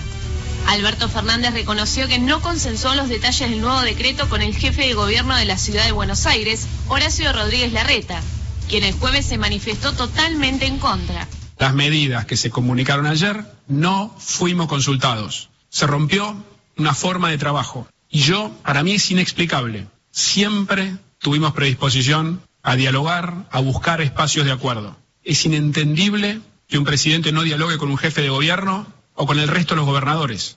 Y yo estoy convencido que esta no es la mejor manera de cuidar la salud de nuestra gente. En la segunda parte del informe repasaremos la decisión del gobernador de Buenos Aires, Axel Kicillof, y su gabinete tras los anuncios del presidente Alberto Fernández. ¿Qué pasará en Mar del Plata? ¿Qué pasará en la región? La pregunta que nos hacemos todos. ¿eh? Primera parte del informe, medidas anunciadas por el presidente Alberto Fernández para el AMBA. ¿eh? También eh, en un ratito estaremos escuchando a Axel Kisilov. Nueve minutos de las once de la mañana, eh, sube la temperatura. Aquí dentro también, eh, Eh, disfrutamos eh, recién de estas cosas ricas que prepara Krishna Bell. Riquísimo. Por favor. Sí. Qué calidad, qué sabroso todo. Además, uno lo ve así y dice, uy, qué empalagoso debe ser esto, ¿cómo lo termina? No, No. querés más, querés más. Buscá ya Krishna Beg en Instagram, en Facebook, Krishna Beg. Recomendado, Erika trabaja muy, pero muy bien. Eh, mi amigo Alfredo también a pleno. Krishna Beg, no me voy a cansar de repetirlo. Y hablando de repetición, eh, nos repitió bastante nuestra querida Barbie Benítez de que miráramos eh, un documental, una película documental y demás. Algo vimos, pero vamos a meternos en tema y charlamos. A ver. Bueno, hoy vamos a hablar de teatro de guerra de Lola Arias, que es una especialista en teatro documental, fue escrita y dirigida. Pueden ver esta película documental en Cinear. Y yo creo, Chacha, que, la, que a vos te va a gustar porque dura una hora veinte minutos. Busqué. Está, está en el algo- borde, está en el borde, te digo. Está en el borde. Yo Una hora veinte está en el borde. ¿Cuál es tu. Una hora quince. Claro, Ah. bueno. Pero Bueno, pensá cinco que. minutos de edición. Pero vos pensás, los títulos, todo eso Es verdad. suman. Bueno, les voy a contar un poco. El estreno fue de esta película documental argentina el 24 de septiembre de 2018 en Rusia. Eh, obviamente está eh, puesta por lo que es eh, el Inca, tiene dinero eh, para poder producirla. Y les voy a contar, Teatro de Guerra es el encuentro de seis veteranos de Malvinas, tres son argentinos y tres son ingleses. Podemos ver en este mm, docu eh, una especie de montaje, porque nos damos cuenta que no es totalmente un documental eh, en el cual eh, vemos cosas que son hechas, eh, filmadas y, y no montadas. Acá hay montaje. ¿Por qué? Porque les traigo unos datos curiosos sobre esta peli. Primero que es un proyecto mucho más grande que se inicia en 2013 y tiene tres partes. La primera que fue una video instalación que hacían, iban a los lugares donde trabajan eh, los veteranos de guerra.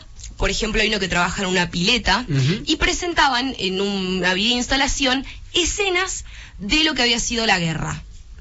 Imagínate, yo vi eh, el resumen, eh, la sinopsis, eh, y, y realmente llama la atención poner a, a tres ingleses, tres argentinos que estuvieron en combate a, a hacer cosas como si estuvieran en plena guerra, pero en sus trabajos, eh, en este caso en una pileta de natación. Sí, es, eh, es extraño porque como el proyecto era primero la videoinstalación, después la obra de, de teatro que fue Campo Minado, que se estrena en Inglaterra, y la película fue filmada mientras ensayaban Campo Minado.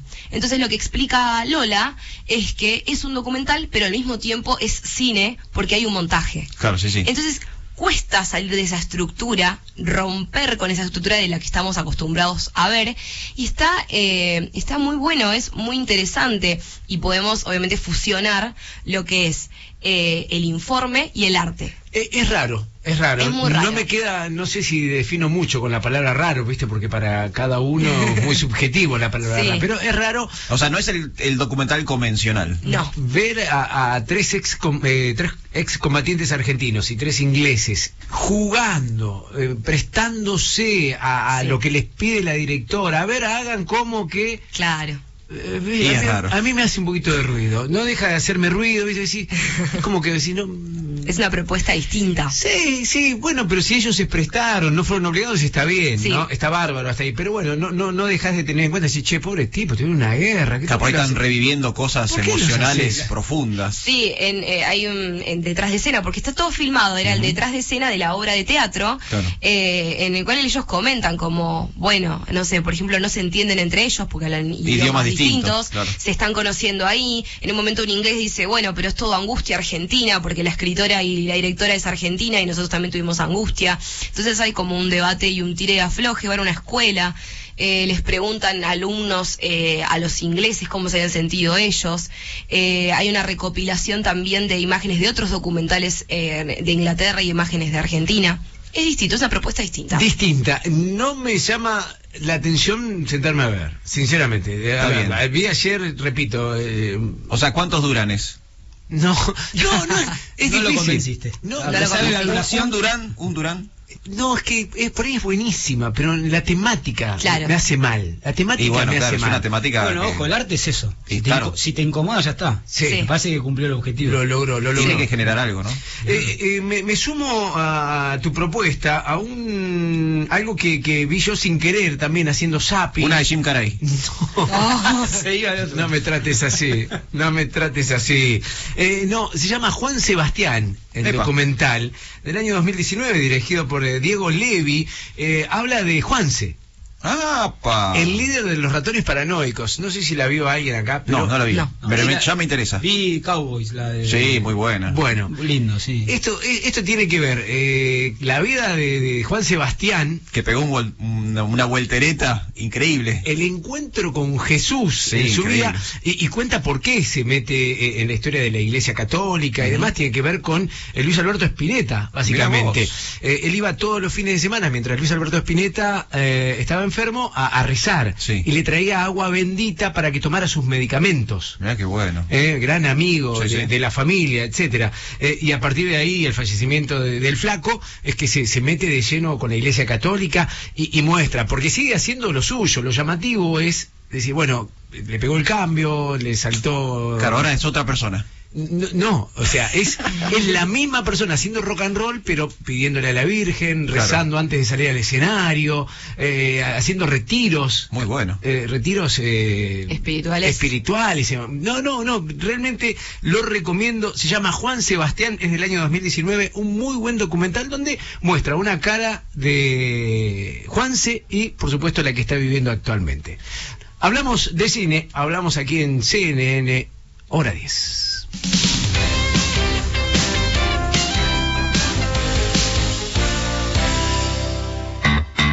¿Cansado de tu plan de ahorro? ¿No te da para el crédito? Red Multimarcas te propone obtener tu auto en cuotas fijas sin sorteo ni licitaciones. Sistema personalizado. WhatsApp 2234 25 55 56. Redmultimarcas.com.ar. Regio, helados artesanales, bombones, alfajores, postres y almendrados. Envíos a domicilio 475-9050 y 481-8841. Seguinos en las redes. Helados Regio, los helados de Mar del Plata. Con la compra de un kilo te llevas un cuarto de regalo. En Imepo encontrás todo para la construcción en seco y 18 cuotas que con los meses te van a parecer más y más pequeñas. Construcción en seco, financiación Imepo, la alegría de las cuotas pequeñas. Seguinos en Facebook. Arroba CNN Radio Argentina.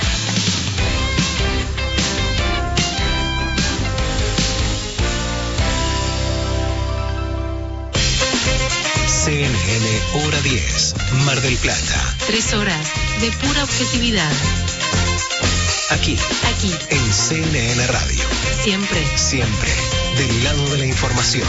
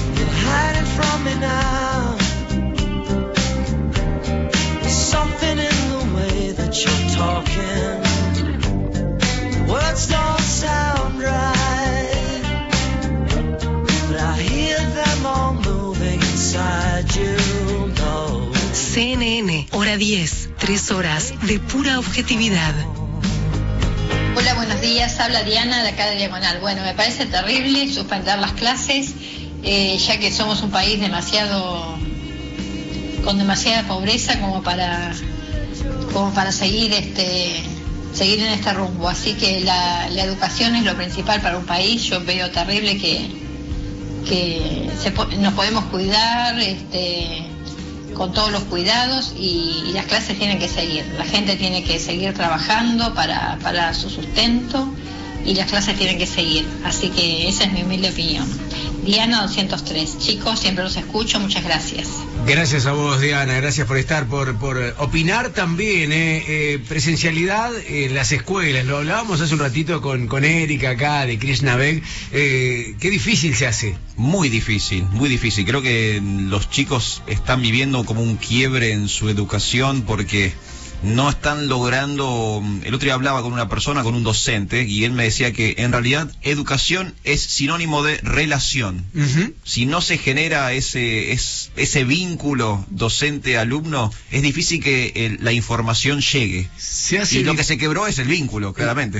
Es así, eh, a ver, eh, como estamos, eh, viene mal esto de, Muy mal. de la virtualidad semana por medio, la presencialidad Sí, semana por medio. Los chicos se pierden. Donde la virtualidad tampoco es exigencia, no es nada, no sé, en el caso de, de, de, de- de mi hijo, eh, una hora de clases por Por día eso. o al otro día ninguna clase. A mí, a mí me tocan los dos extremos. Tengo Sí. una hija de 16 años que la virtualidad la verdad que le ha hecho bastante mal porque bueno necesita el contacto Sí, y se pierden, más claro. allá más allá después del rigor eh, académico no eso es eh, o- otra cosa. Y tengo un hijo de tres años Claro.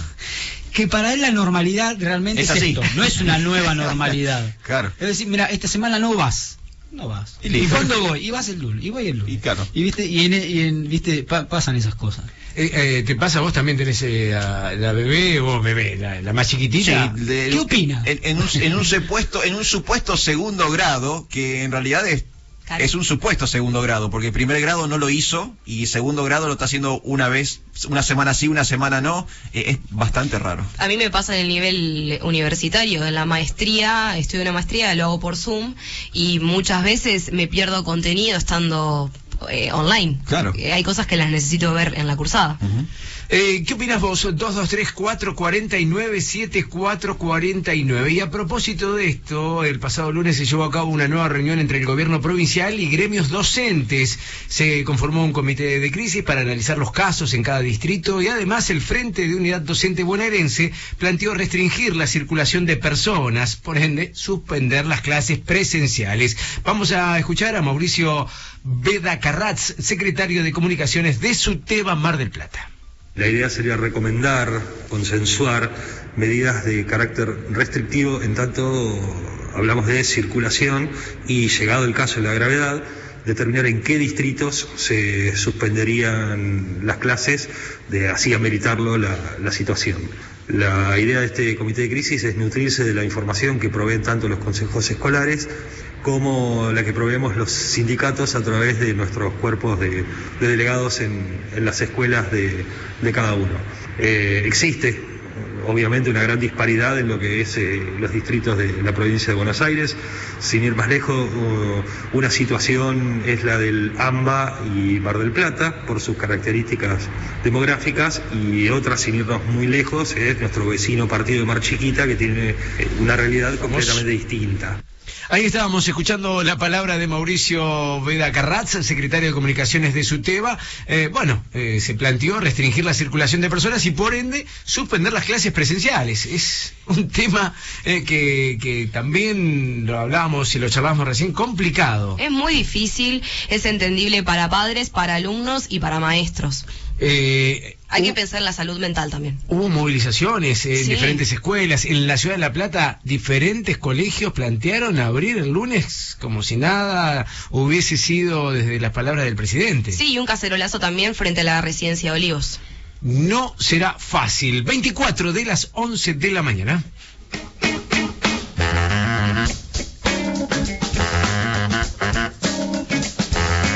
Metemos en el básquetbol, eh, deporte que sabe muchísimo, como otros tantos, Sebastián Ciano. Porque, como adelantábamos al principio, esta ha sido una semana muy importante para nuestro básquetbol, más allá del buen presente que está atravesando Facundo Campazo, tuvimos la gran noticia de que habrá un decimocuarto argentino que pase por un equipo de la famosa eh, NBA. Estamos hablando de Gabriel Deck, que durante la semana se sorpresivamente eh, se conoció la noticia a través de, de un tuit de un eh, periodista español que se llama Chema de Lucas. Lo retuiteó Manu Ginobili, estábamos hoy lo que hablábamos, Barbie, ¿no? ¿Sabés cuáles son cuentas de Twitter Sí. que son confiables y cuáles no? Bueno, esta de Chema de Lucas es confiable y tiró la bomba que estalló acá en Argentina que Gabriel Deck iba a abandonar Real Madrid, el equipo donde estaba jugando en los últimos eh, los últimos dos temporadas, sí, para pasar a los Oklahoma City Thunder o al Oklahoma City Thunder. Y finalmente eso se dio, firmó un contrato por cuatro años, eh, de los cuales solo el primero es garantizado, Así que eh, esa es la chance que tendrá el oriundo de Coloniadora, que, bueno, como decíamos, es el decimocuarto argentino eh, en jugar en la NBA, el segundo en actividad, por supuesto, además de, mm, de Facundo Campazo. Y otra noticia muy, pero muy grande y sorpresiva también es e histórica, de la misma manera, es la llegada de Florencia Chagas a la WNBA. La WNBA es el equivalente a la NBA, pero femenina. Ujú, Vos sabés que estaba totalmente eh, ajeno a eso. Digo que, que estaba la liga de NBA femenina, que es obvio, pero bueno, no, no, no había muchas Sí, noticias. desde 1997 que se Claro. creó. Eh, bueno, esta por supuesto eh, ha crecido sí, sí. enormemente y al, igual que ocurre con eh, la NBA, en la WNBA se concentran eh, las mejores jugadoras Obvio. del mundo. Y por suerte ahora tenemos una argentina, que. Florencia Chagas, de 19 años, que a los 16 eh, se fue a, a probar suerte a Europa. Había sido contratada por un- es, eh, es parte del equipo que se llama Familias Chio. Este Familias Chio es quizás uno de los eh, equipos más poderosos a nivel femenino, es un equipo italiano, estuvo eh, un tiempo allí y fue cedida eh, a préstamo a Empoli, que es donde se juega ahora. Hay una particularidad, ella no se enteró No. en el momento, no de- del- del draft, que sí se enteró, eh, en el momento de la elección, fue elegida por las Indiana Fever, en el puesto 31 del draft, eh, sino que la decisión de entrar o no al draft, el draft es la elección de jugadores Ujú. eh, Como- novatos. Como el, can- el casting. Exactamente. Claro. Eh, no lo pudieron resolver, lo re- lo resolvió entre su representante y la familia porque ella estaba jugando en ese momento. flash. Cuando terminó el partido, agarró el teléfono y dijo, mira, vas a entrar al draft. ¿Por qué entró al draft? Porque en realidad no, no, ella no quería entrar o habían decidido quizás tomarse un añito más. El tema fue que hubo un contacto de tres equipos, uno fue Indiana, otro fue Nueva York y otro fue Con- Connecticut, que le dijeron, mira, entra porque hay, hay, hay equipos interesados. Finalmente eh, Mirá se postularon y fue elegida. Esto no significa que vaya a jugar. Vamos a ver si se toma un Claro, año más claro. o si realmente va y, y forma parte del training camp. Mirá vos, eh, dos argentinos, entre otros, porque ya hay más, eh, pero dos de último momento en el gran básquetbol eh, americano. Así estamos. En un ratito hablamos eh, de inflación, lo habías adelantado. Sí, voy a ampliar los datos de la inflación de marzo en Argentina.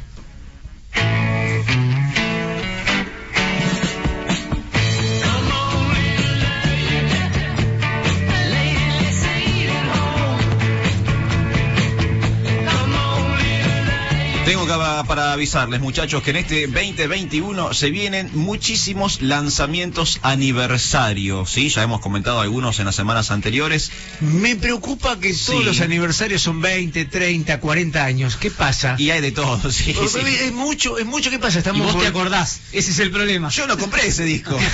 sí, muchos monstruos que reviven. Mira, un monstruo es el que voy a anunciar ahora, que es el señor Paul McCartney, ¿sí? Porque eh, el próximo 14 de mayo va a estar reeditando su segundo álbum solista de estudio, el disco Ram, ¿sí? El disco vio la luz originalmente en mayo del año 1971 y fue íntegramente compuesto por el músico y su entonces esposa Linda McCartney, en plena controversia por la separación de los Beatles. Ellos recién se habían separado y bueno, en vez de tomarse un año sabático, dijo vamos a grabar un disco y se grabó un disco con la esposa, que es lo que suena de fondo. Ram ya tuvo una reedición en el año 2012 y ahora tiene un nuevo relanzamiento que será en versión limitada exclusiva en vinilo. Así que 14 de mayo, reedición del segundo disco solista de Paul McCartney.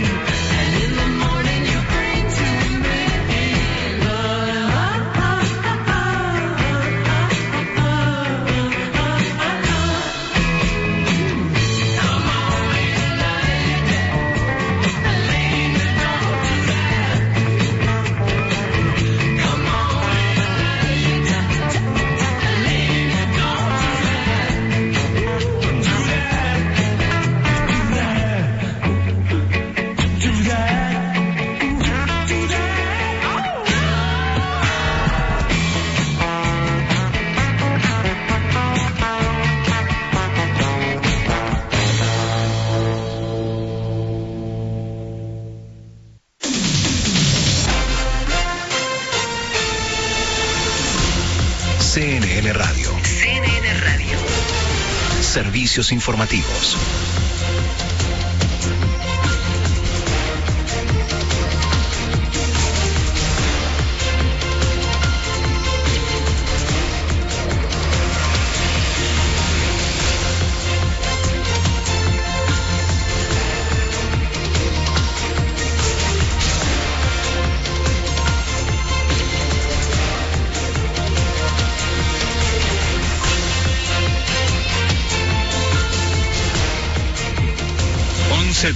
Minutos, la temperatura en Buenos Aires 23 grados 4, humedad 78%.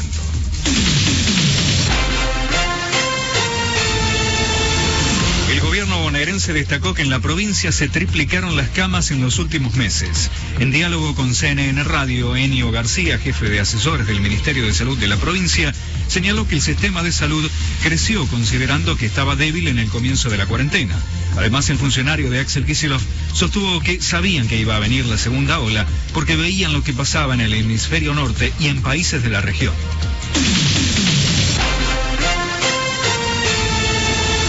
Convocan a una protesta en contra del cierre de las escuelas. A través de las redes sociales se invita a concentrarse el lunes a las 8 frente a los establecimientos educativos para pedir que abran las aulas. También se prevé una protesta frente a la quinta presidencial de Olivos.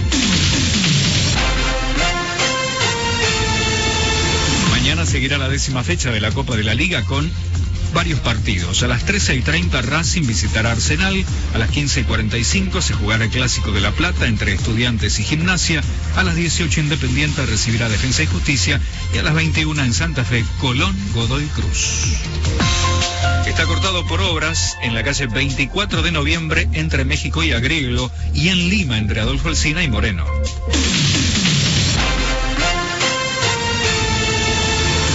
11 11 y 33, temperatura 23.4, humedad 78%, cielo algo nublado, el pronóstico anticipa parcialmente nublado, máxima 25. La temperatura en Villa María, Córdoba 24.7 con cielo parcialmente nublado.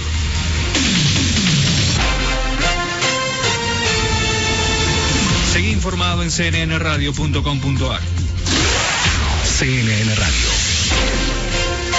AM950. Siempre. Siempre. Del lado de la información. Estás escuchando CNN Hora 10. Mar del Plata. Con la conducción de Darío Chacha Durán. CNN Radio. Siempre. Del lado de la información.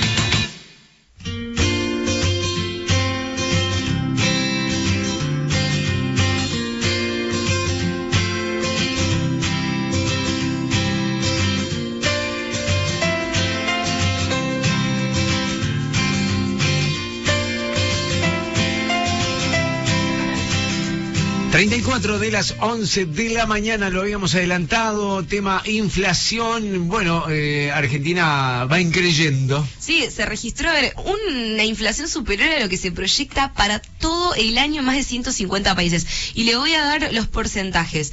Se reflejan básicamente las estimaciones del FMI sobre el índice de los precios en todo el mundo y en América Latina. Y estamos básicamente al borde de superar a Venezuela, porque se prevé que a fin de año el IPC va a llegar al 46% y tenemos un frente al 29% pautado por el gobierno. Así que estamos mal. Mal. Muy mal. Descontrolados totalmente, una inflación que nos lleva puestos, básicamente. Alguien sacó mal la cuenta, ¿no? Porque si estamos superando a cuánto el de, o sea, en un mes superamos la inflación de todo un año. Sí, de 105. Alguien, sac- alguien sacó mal la cuenta. No, es la, es la realidad. Eh, básicamente, en febrero ya se pautaron como tres eh, aumentos de nafta para lo- todo el año. O sea, ya, eh, el, que, el que avisa no traiciona. Está bien. Avisaron así.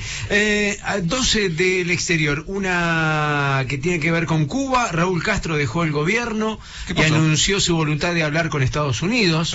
Eh, después de, de tanto tiempo allí, bueno, siguiendo lo que fue eh, el gobierno de Fidel Castro, su hermano Raúl decidió apartarse de las decisiones eh, que tienen que ver con Cuba. Y también del exterior, eh, una noticia triste.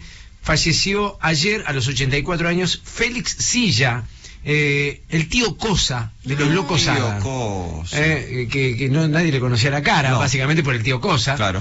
Eh, porque tenía, interpretaba eh, ese hombre bajito con pelo hasta los pies. Una peluca gigante. Primo de Homero y tío de Lucas. Exacto. Es así, es así. Bueno, falleció ayer a los och- 84 años. 36 de las 11 de la mañana. Invitados especiales, amigos que llegan obviamente de manera virtual a los estudios de CNN Radio. Ya estamos en contacto con Vicky Candela, diplomada en cannabis medicinal. Eh, bueno, de todo, sabe de todo, sabe sobre yuyos, terapias naturales. Me encanta saludarla. Eh, Vicky, ¿cómo te va? Chacha Durán y equipo te dan la bienvenida. Hola Chacha, hola equipo, qué alegría estar nuevamente charlando con ustedes, tanto tiempo. Tanto tiempo, eh, hemos charlado tantas veces en el aire eh, de cosas muy, pero muy interesantes y nos tocó el turno ahora aquí en CNN Radio. Eh, bueno, una época rara, difícil, pero al mismo tiempo eh, para aprovechar eh, en lo que es eh, reforzar el sistema inmunológico, cuidarse más, terapias naturales, etcétera, ¿no? Sí, la verdad es que sí, que si bien es un momento difícil a nivel social, por supuesto, y entendiendo todas las situaciones que se van presentando, diversas, cada uno con, con lo que habita, ¿no? Eh, pero sí, realmente nos invitó a, a muchas personas que así se lo permitieron empezar a cuidarse de otra manera, con otras miradas, con otra conciencia, que quizás en la nebulosa, vamos a decir, de cuando uno habita la cotidianidad sin atravesar estas situaciones, no las observa. Y sin embargo, esto que empezamos a vivir a partir del año pasado invitó a tener que estar más atentos, a ver cómo nos estamos alimentando. De esto que estamos comiendo, no siempre nos estamos alimentando, no siempre esto que estamos ingiriendo es nutrientes para nuestro cuerpo y nos hace que tengamos las defensas más bajas. Es tan interesante todo lo que se abrió que, que bueno, eh, está bien para aquellos que lo pueden atravesar. Me, me imagino que, y, y se entiende de esta manera, ¿no? Que cada organismo es diferente. ¿Cómo, cómo entendemos lo que nos hace bien y nos, ha- nos hace mal? ¿Es prueba-error?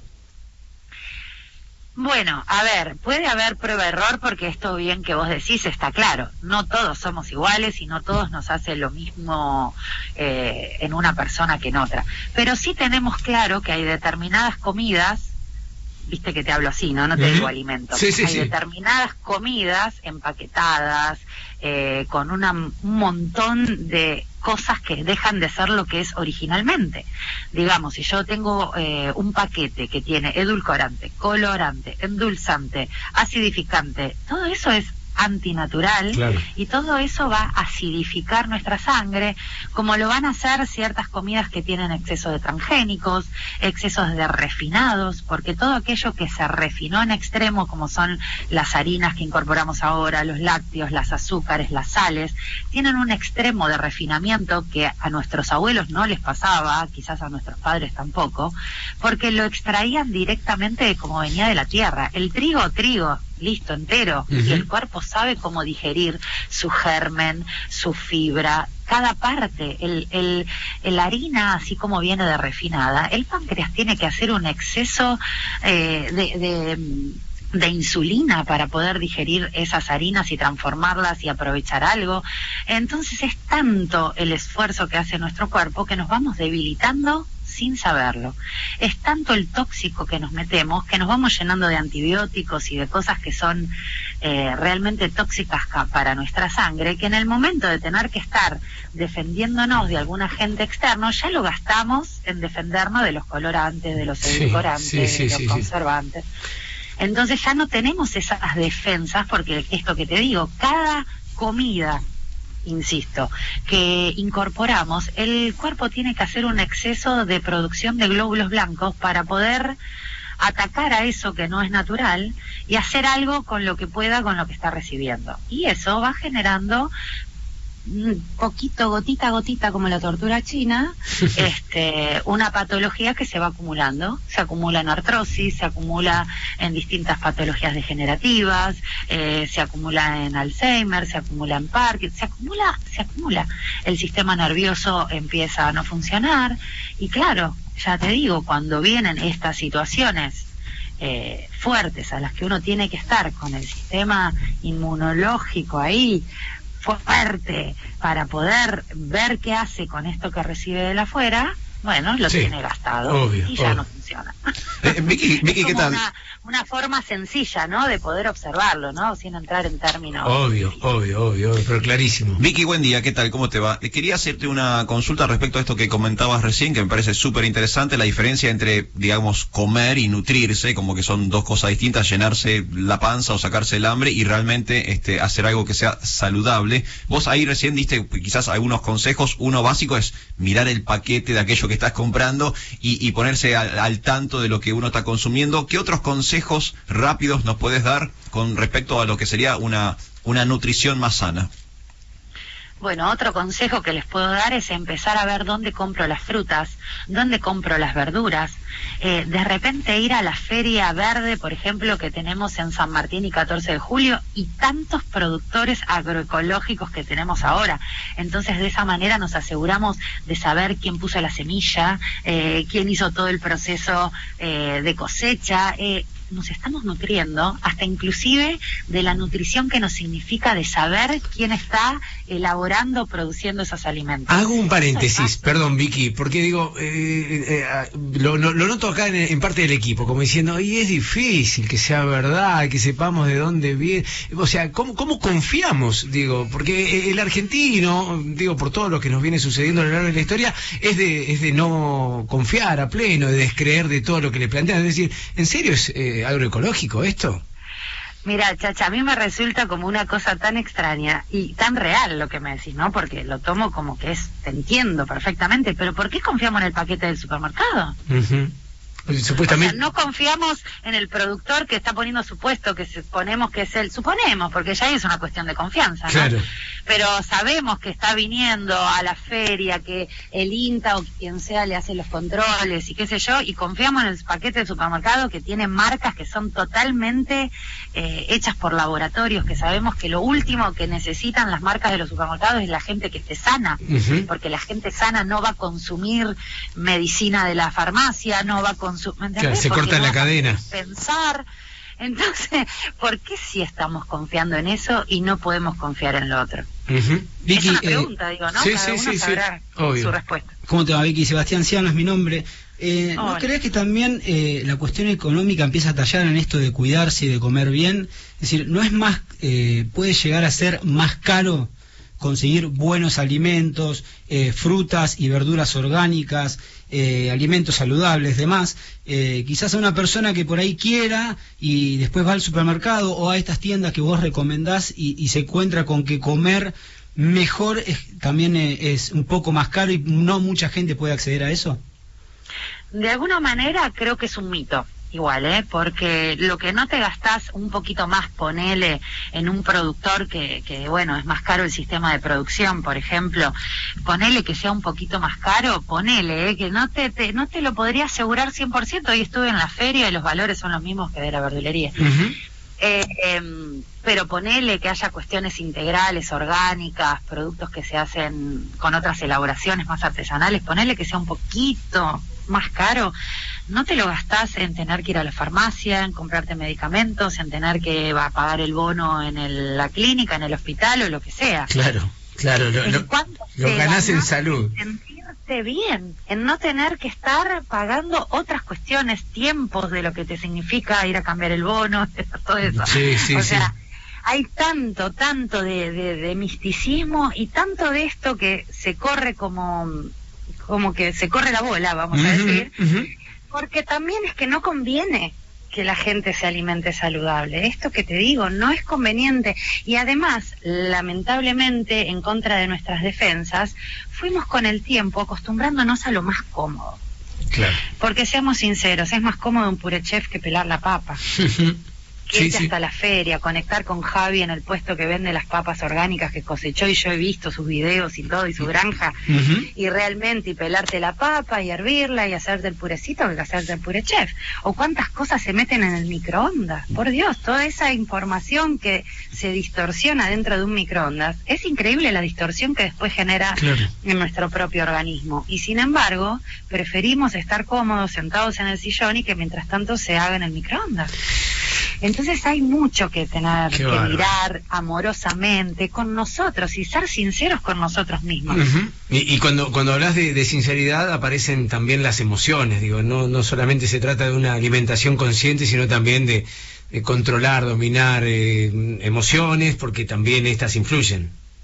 Exactamente, también es nutrición. De todo nos nutrimos. Nos nutrimos de lo que pasa en nuestros hogares, en nuestros trabajos, en las decisiones que tomamos. Muchas veces esta alimentación eh, poco saludable, esta comida que nos va tapando este, la sangre, nos va tapando las arterias, no nos permite permi- eh, tomar decisiones oxigenadas, alcalinas. Tomamos decisiones desde lugares enojados, estamos enojados con la vida, con lo que elegimos, con lo que nos tocó, porque no nos pudimos permitir y darnos el lugar de escuchar lo que realmente queremos. El sistema no nos permite que nos escuchemos, nos tapa de información y entonces hay tantas patologías que todas devienen de lo emocional mayormente. Y está, sobre todo, em, digamos, exacerbado por la mala alimentación también. Entonces es como un circuito Sí, sí. que termina siendo que no sabemos dónde empieza y dónde termina, si es la emoción o es el alimento. Sí, o sí, qué sí, es, sí, sí, sí. ¿no? Pero este exceso de estrés por no estar haciendo lo que realmente queremos hacer, los excesos de tiempos de trabajo a- a- atrás de un queso que nunca llegamos. Entonces es como que el sistema, disculpando que lo hablo así, ¿no? Pero bueno, cada uno sabrá a lo que me refiero. Eh, ya te digo, le sirve más que estemos con esa mirada de ir atrás del queso, de estar con el control remoto, escuchando determinada información, un montón de cosas que realmente hace que continuemos como si fuera el caballo con la Sí, sí, sí. tapaojos, ¿viste? Y vamos para adelante, y vamos todos como caballito para adelante. y no nos detenemos a pensar, a ver cómo nos estamos alimentando, si realmente las publicidades esas que dicen toc toc huesos fuertes realmente es así o te están vendiendo una que nada que ver Sí. donde te empezás a observar que los países que consumen menos lácteos o no consumen no tienen osteosporosis y en los que realmente te dicen toc toc huesos fuertes realmente son los países Siempre, más siempre es un buen momento, siempre es un buen momento, así que me parece eh, cada, cada, cada instante de cada uno eh, averiguar, mm, meterse en tema y para eso eh, nos ayuda siempre Vicky Candela. ¿A a dónde te encuentra la gente? ¿Te, te puede seguir vía Instagram, Face? Sí, claro que sí, me pueden seguir como Vicky Candela en Facebook, como Vicky Candela o Manic Natural en. Instagram. Eh, la verdad que estoy trabajando mucho con todo lo que es nutrición y biodescodificación de forma integrada en las terapias y las cosas que salen son increíbles, encanta. maravillosas y nos permiten tomar buenas decisiones. La verdad que se los recomiendo. Me encanta eh, haber charlado con vos, Vicky. El, el beso, el cariño de siempre y seguimos en contacto. Gracias, ¿eh? Gracias Chacha, al equipo, un abrazo, gracias. Beso grande. Vicky Candela, asesora en nutrición, salud holística, terapias naturales. Eh, interesante. Después eh, charlamos de cómo nos alimentamos cada uno. Dale, ¿sí? me Eh, gustó. eh, break comercial, ya volvemos hasta la una, hora 10.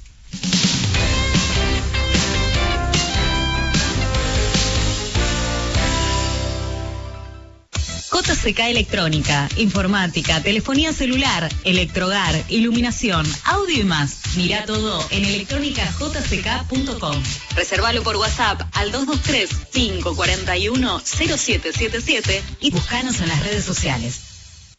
En esta época cuídate con productos de Química Bolívar. Alcohol en gel, diluyente alcohólico 70 grados, cloro, detergentes, jabón baja espuma, suavizantes. Química Bolívar. Bolívar 3374. De 8 a 16 horas. Ahora el mejor helado llega a tu casa. Sí, Johnny Helados va a donde estés. 493-8189 o por WhatsApp 223-503-6969. Johnny Helados, postres helados y clásicos almendrados. Si el verano pasado tenías la bola de cristal, ¿no hubieses invertido en un sillón espectacular para ver 1500 horas de series? Bueno, este nuevo año tampoco tenemos la bola de cristal.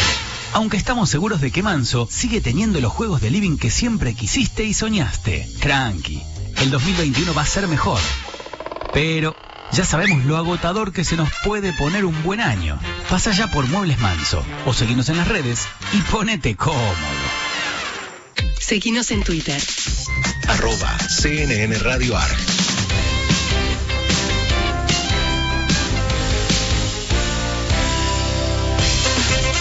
CNN Hora 10, Mar del Plata. Tres horas de pura objetividad. Aquí, Aquí, en CNN Radio. siempre. Siempre del lado de la información.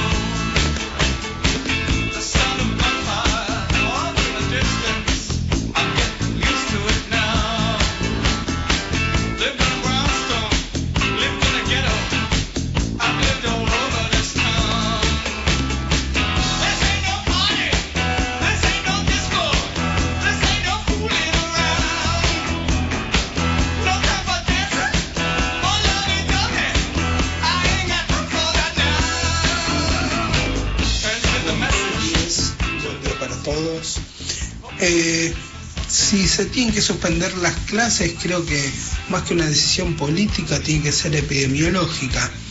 Eh, llegado el caso, lo que se cancela es la presencialidad y no las clases, porque los chicos igualmente tienen eh, Zoom, clases por Zoom o por Classroom o, Google Meet o, lo que así estimen en cada escuela. Eh, creo que lo más importante hoy es valorar la salud por sobre la presencialidad en las escuelas y hay muchos casos de escuelas que no han denunciado que burbujas se han contagiado coronavirus. Conozco de algunas y que no salió a ningún lado y no se han suspendido tampoco las clases. Muchas gracias, Diego 694. Gracias, eh, muchísimos mensajes. 223-449-7449. Tu opinión eh, vale, obviamente, y te da la posibilidad de llevarte cosas ricas eh, de pan finito allí en el food truck que está en el Primavesi. Pasen por allí. Eh, realmente muy, pero muy bueno. Siempre nos prepara cosas ricas Mariano Mendoza, a quien le mandamos un saludo muy especial. Posible suspensión de clases presenciales en la provincia. De eso hablamos. De eso queremos saber tu opinión.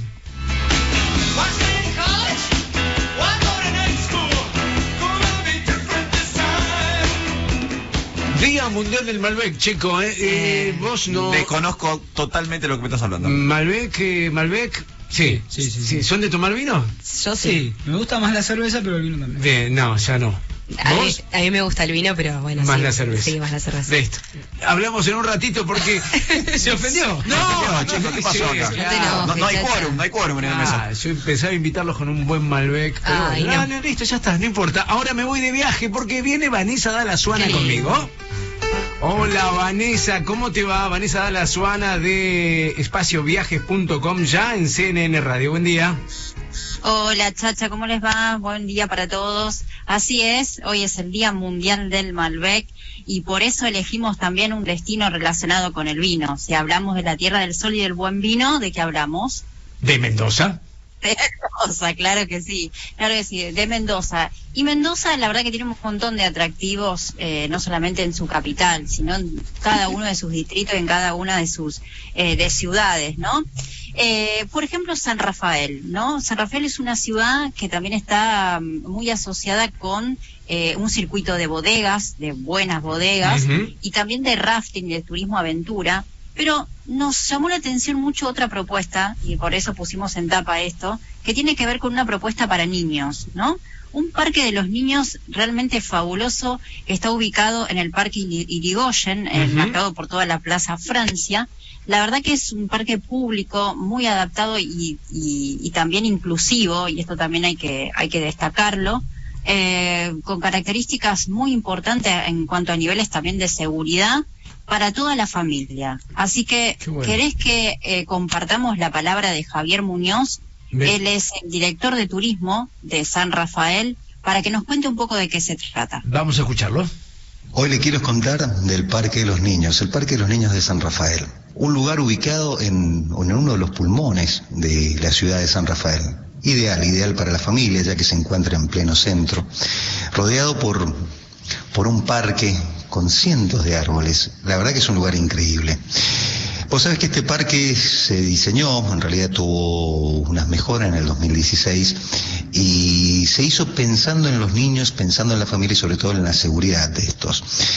Este parque cuenta con, pisos de goma, con juegos completamente accesibles, con un teatrino donde le permite a la ciudad de San Rafael eh, tener obras de teatro absolutamente gratuitas para todos los niños. Esto se puede apreciar muy bien en lo que es la temporada de verano o en la temporada de invierno.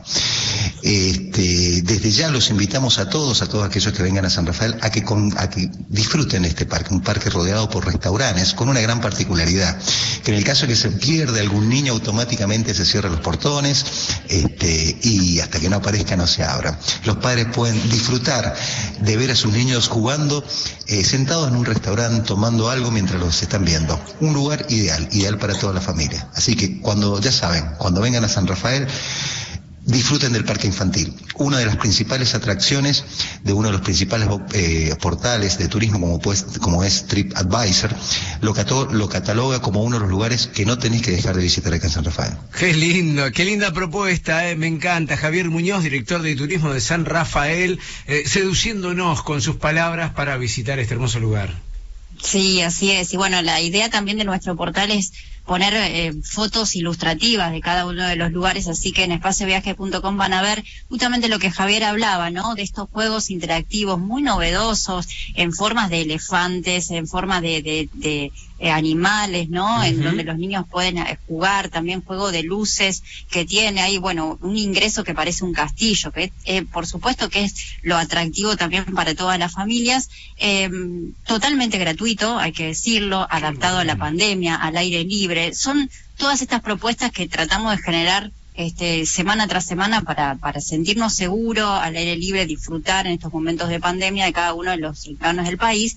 Está abierto de lunes a viernes desde las 17 hasta finalizar el día y los fines de semana también desde la mañana temprano. Vuelvo a insistir, cuenta con todos los protocolos en el marco de la pandemia. ¿no? Hermosa propuesta, al igual que la que nos genera siempre espacioviajes.com. Por aquí leo lo de Capilla del Monte, también leo sobre el Museo del Deporte en Santa Fe. La verdad, eh, me, me encanta. Espacioviajes.com, recomendado de CNN Radio. Vane, buena semana para vos, te mando un beso muy grande. Igualmente, a cuidarse mucho y bueno, por supuesto, a, a disfrutar también de todos estos lugares. Se puede viajar con, con la mayor seguridad. Un beso para ustedes, chicos. Beso grande. Así estamos, eh, casi, casi, casi, casi, casi las 12 del mediodía en todo el territorio de la República Argentina.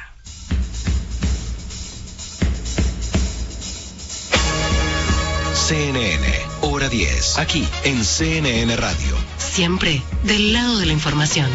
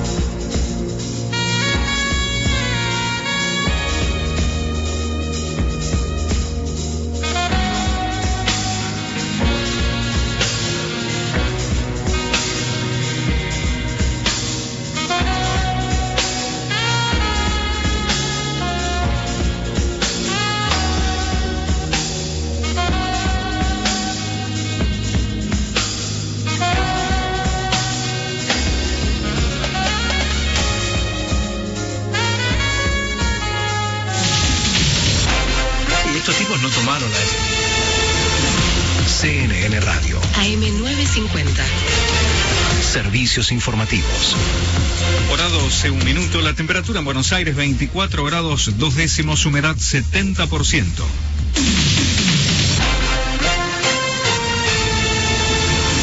Sabina Frederick dijo que le recomendó a la policía que no abuse de su autoridad. La ministra de Seguridad de la Nación afirmó a CNN Radio que está muy satisfecha con los resultados de la primera noche de restricciones de circulación. Sostuvo que estuvo en el puente Pueyrredón y vio una merma significativa del tránsito con un alto acatamiento de la ciudadanía.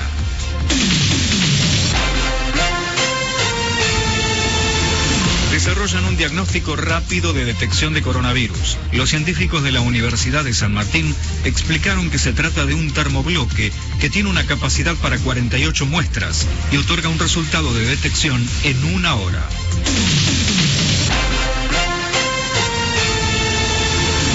Parlasur pidió considerar a la vacuna contra el COVID como bien público en el Mercosur. Esto implica la suspensión transitoria de los derechos de patentes para que los gobiernos puedan garantizar el libre acceso a la vacuna en los países de la región.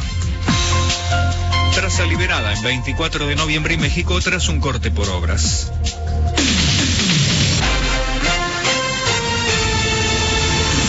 12, 2 minutos. La temperatura 24.2, humedad 70%, cielo algo nublado. El pronóstico anticipa parcialmente nublado, máxima 25 grados. La temperatura en San Juan Capital 22.4 con cielo ligeramente nublado.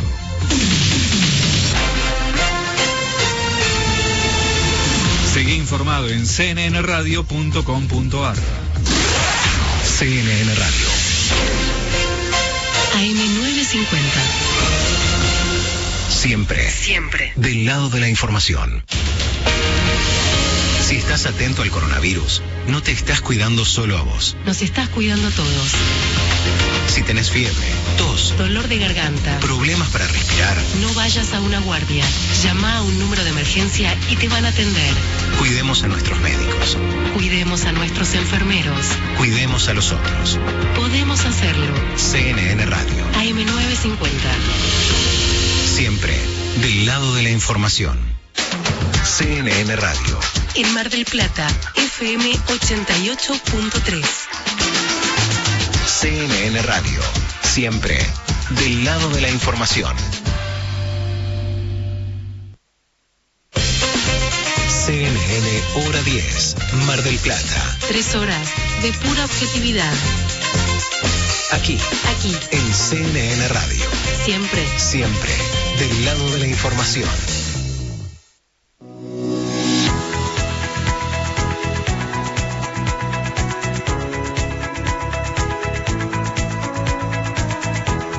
Hablábamos de Alemania, hablábamos de Israel, seguimos en el exterior. Uruguay también es noticia. Sí, chacha, porque Uruguay inmunizó a lo, bueno, en realidad no llegó a inmunizar, pero está vacunando eh, a su población gracias a las vacunas Pfizer que la Argentina no compró. ¿Qué pasó? Cuando teníamos al ministro Ginés, eh, quiso, eh, pospuso, digamos, lo que fue la compra de estas vacunas y cuando levantó el teléfono para comprar, ya Uruguay había comprado el lote de vacunas que era para la Argentina. Igualmente Uruguay tiene récord de muertos Sí. eh, por estas horas. Sí, sí, sí, Uruguay está muy complicado. Está muy complicado por la cantidad de habitantes que tiene, la cantidad de muertos eh, eh, sobrepasa el récord de toda la región. Eh, cambio de tema, eh, rapidito, estamos con la fecha 10 y la... La continuidad de la fecha 10, eh, cambio de horario mediante este sábado, 13.30 Sarmiento Lanús, 15.45 San Lorenzo Argentino Juniors, a las 18 finalmente, iba a jugar a las, a las 21 Boca Juniors, enfrentando Atlético Tucumán y a las 20.15 Newell's Old Boys frente a Patronato. Bien, ahí está. En un ratito actualizamos lo que es eh, domingo. ¿Te parece bien? Hay partidos importantes, bueno, entre ellos el de gimnasia y, y estudiantes. Sí, y entre semana también arranca la Copa Libertadores y la Copa Sudamericana para los equipos argentinos. Wow, fútbol a pleno, argentinos en el mundo, eh, me encanta. Toda la data deportiva, Sebastián Ciano en la mañana de CNN Radio.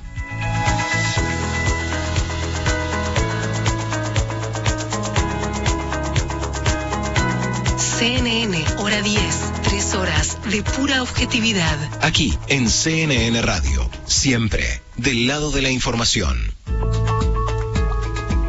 Ya estamos en contacto y le damos la bienvenida a Federico Cermelo, director del Observatorio de Familias y Juventudes. Eh, bienvenido Federico, Chacha Durán y equipo te saludan. ¿Qué tal? Buenas tardes, Chacha, a vos y a todo el equipo y audiencia. Gracias, gracias por, este contacto, por atendernos y, para hablar de, temas importantes. Recién hablábamos de, de una alimentación consciente, que también es muy importante, de las emociones.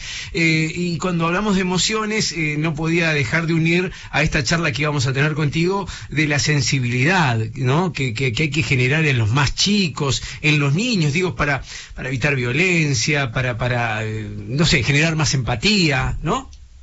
Totalmente, es muy cierto lo que decís y estamos en, en tiempos donde es fundamental eh, brindar mensajes, herramientas, donde se tienda a, a la empatía, ponerse en el lugar de quien tenemos al lado, este, porque está demostrado que es, la mejor manera de, enfrentar contra todo tipo de, de violencia, de intolerancia, además de actuar contra el bienestar personal, ¿no? que, que es algo muy, muy importante.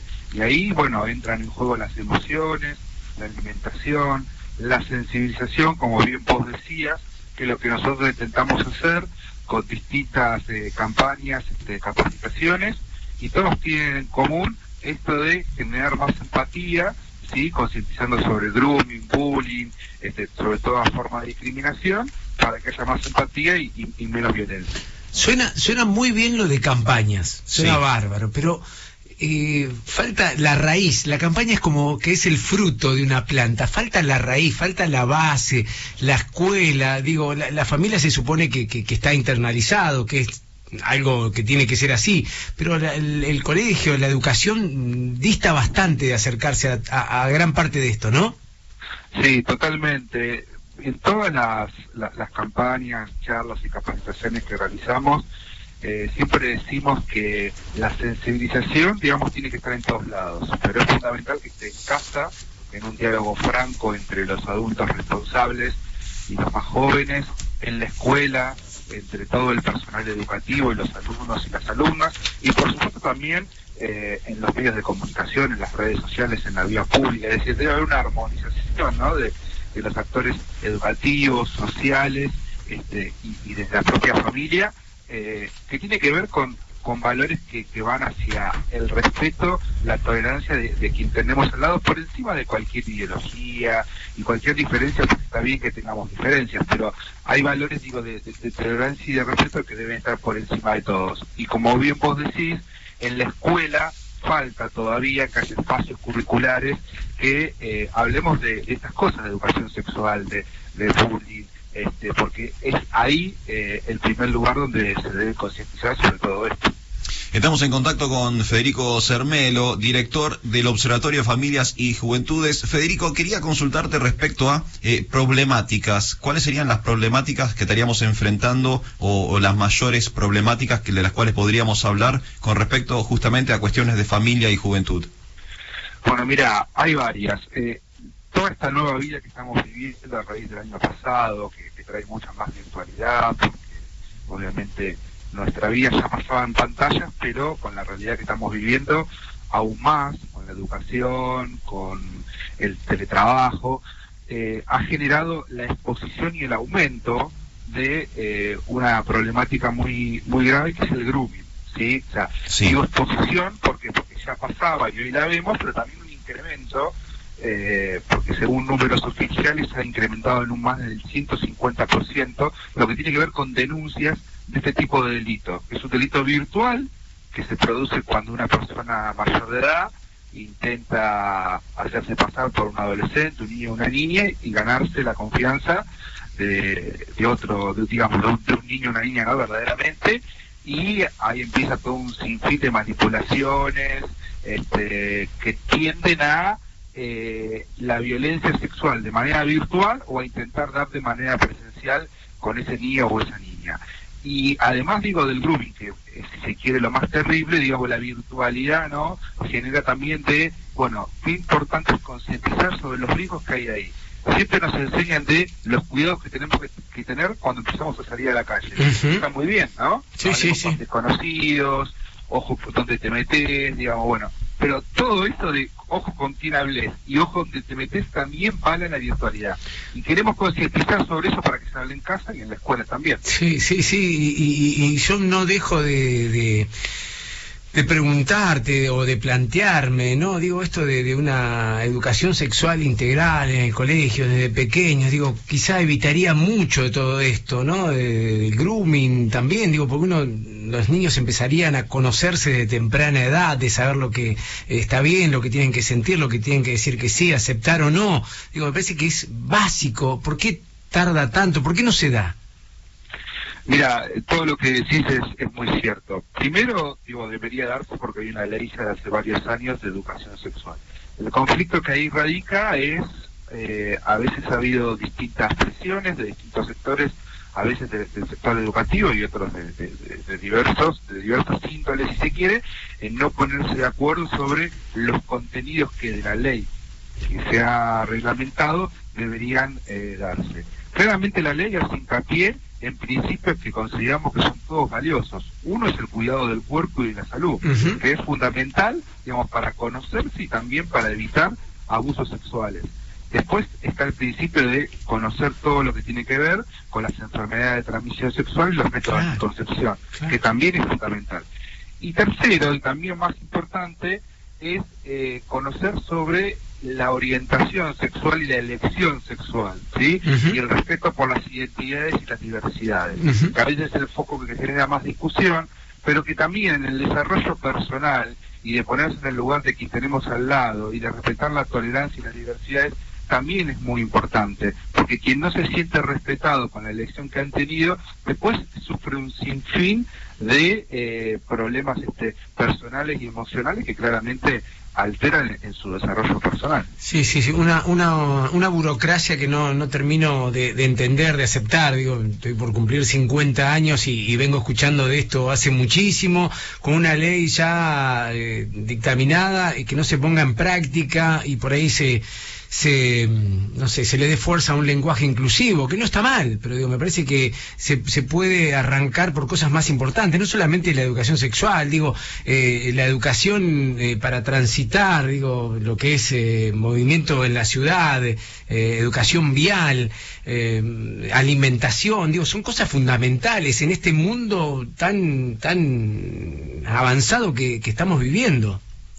Totalmente, pero bueno, todo eso que vos decís y que es tan importante muchas veces se termina dando más por la voluntad de un docente o de un taller de una escuela o de las organizaciones civiles que hacen estas capacitaciones o de algún organismo institucional como nosotros que decidimos salir, digamos, de hacer vinculaciones y tratar estas capacitaciones que de algo ordenado y genérico que debería impartir, ¿no? De los programas curriculares que muchas veces cargan con el con si se quiere la tradición no de, de- caer y repetir siempre los mismos contenidos las mismas áreas temáticas y de no animarse a este avanzar y a dinamizar la educación que digamos es algo que, que si la vida social no Está- es tan dinámica y ha cambiado tanto en los últimos años bueno lamentablemente los programas educativos no han acompañado esos cambios. Federico Barbie Benítez eh, te habla. Quiero que introducirte un tema que tiene que ver mucho con los niños y las niñas porque es sobre la adopción. Y quiero preguntarte, consultarte, ¿qué sucede cuando llegan a la mayoría de edad y no logran ser eh, adoptados? El Estado ya no les da apoyo, quedan desamparados. Siento que es un tema que muchas veces queda delegado a un costado y no se habla. Me gustaría que nos dieras una respuesta al respecto. Sí, a ver, eh, la, todo la- lo que tiene que ver con la, con la adopción hoy sigue sigue teniendo una, una buro- burocracia que es este, bastante importante y compleja y eh, obviamente que se va complejizando a medida, como bien vos decís, cuando la edad de la persona va avanzando y por supuesto cuando va cuando va pasando la, la, la- la mayoría de edad.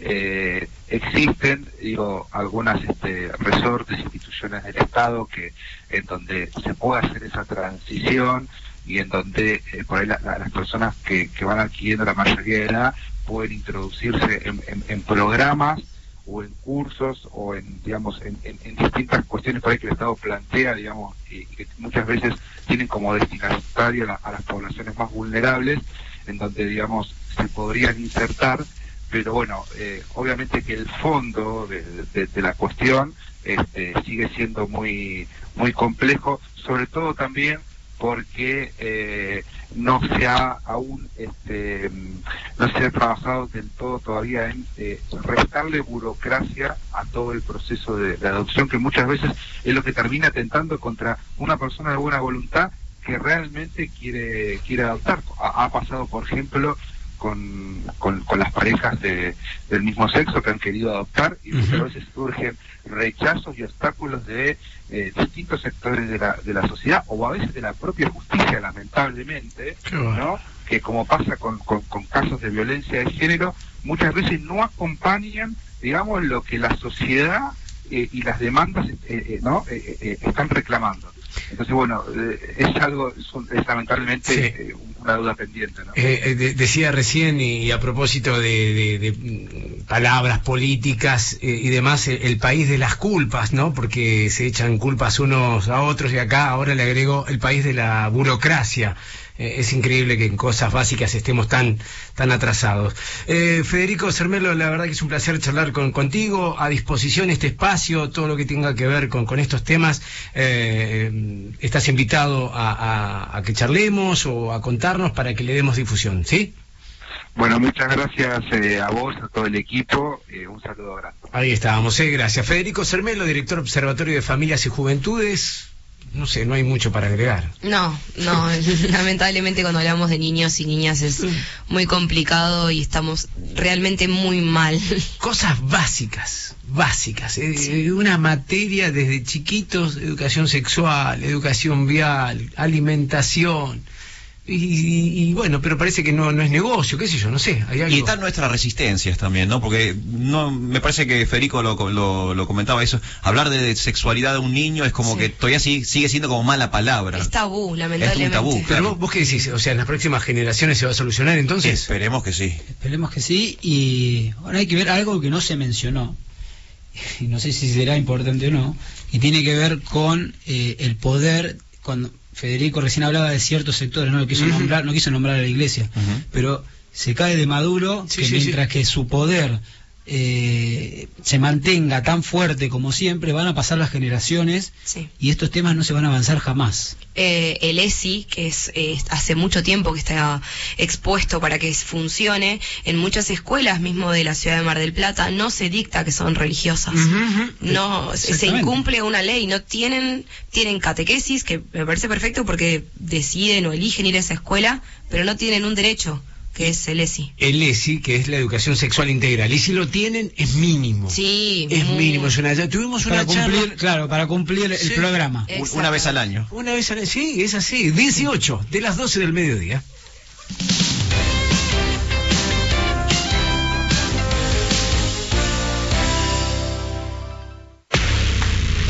En Pan Finito siempre pasan cosas. Vení y conoce nuestra amplia carta premium. Platos variados, de cocción cerveza artesanal local y nuestro ya clásico bakery recién horneado. Disfruta la terraza más linda. Te esperamos en Córdoba 2519. Pan Finito. Come consciente. Farmacias Previley, siempre pensando en vos. Productos para la salud, dermocosmética, cuidado capilar, corporal, dental. Envíos sin cargo al 223 697 6182. Llega a Mar del Plata Piazzolla 100, un homenaje sin precedentes y de nivel mundial. una coproducción del Teatro Colón de Buenos Aires y el Teatro Tronador de Mar del Plata. Festejamos los 100 años de Astor Piazzolla en tres jornadas memorables. Sábado 22 de mayo, Piazzolla, 100 años. junto a la Orquesta Filarmónica de la Ciudad de Buenos Aires y la voz de Susana Rinaldi. Domingo 23 de mayo, Amelita Baltar y el Proyecto Eléctrico Piazzolla. Lunes 24 de mayo, Piazzolla, Place Piazzolla Centenario. con Escalandrum, Elena Roger y Jairo, bajo la dirección de Daniel Pipi Piazzolla. Piazzolla 100 en Mar del Plata. 22, 23 y 24 de mayo, 20-30 horas, en el Teatro Tronador. Santiago del Estero 1746. Entradas anticipadas en tuentrada.com. Invitan Teatro Colón, Mar del Plata Tenemos Todo y Río Uruguay Seguros. Capacidad limitada. Show con protocolo COVID-19 en formato teatro con distanciamiento social. Bellísima te sigue cuidando. Alcohol en gel Lanoderm by Bellísima. Conseguilo en las mejores farmacias y perfumerías. Alcohol en gel Lanoderm. El coronavirus no es un problema tuyo. Es un problema de todos. Si te lavas las manos con frecuencia, Si mantenés limpio tu entorno, si evitas contactos innecesarios, cuidás también a los demás. Podemos hacerlo. CNN Radio, AM950. siempre del lado de la información.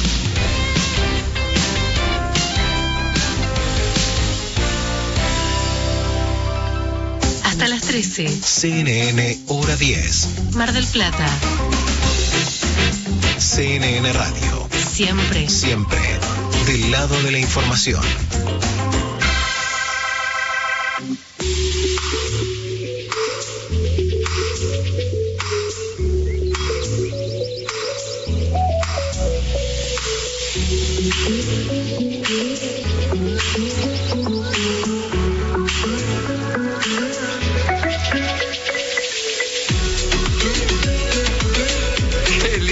Gustavo Nicolás en los controles, eh, nos hace reír. eh. María Laura Lago en la producción, Alfredo Di Florio, Barbie Benítez, está Sebastián Ciano para meternos en el mundo deportivo. Mucha garra, mucha energía en esta mañana de CNN Radio. Mi nombre es Darío Chacha Durán. Hasta la una nos quedamos.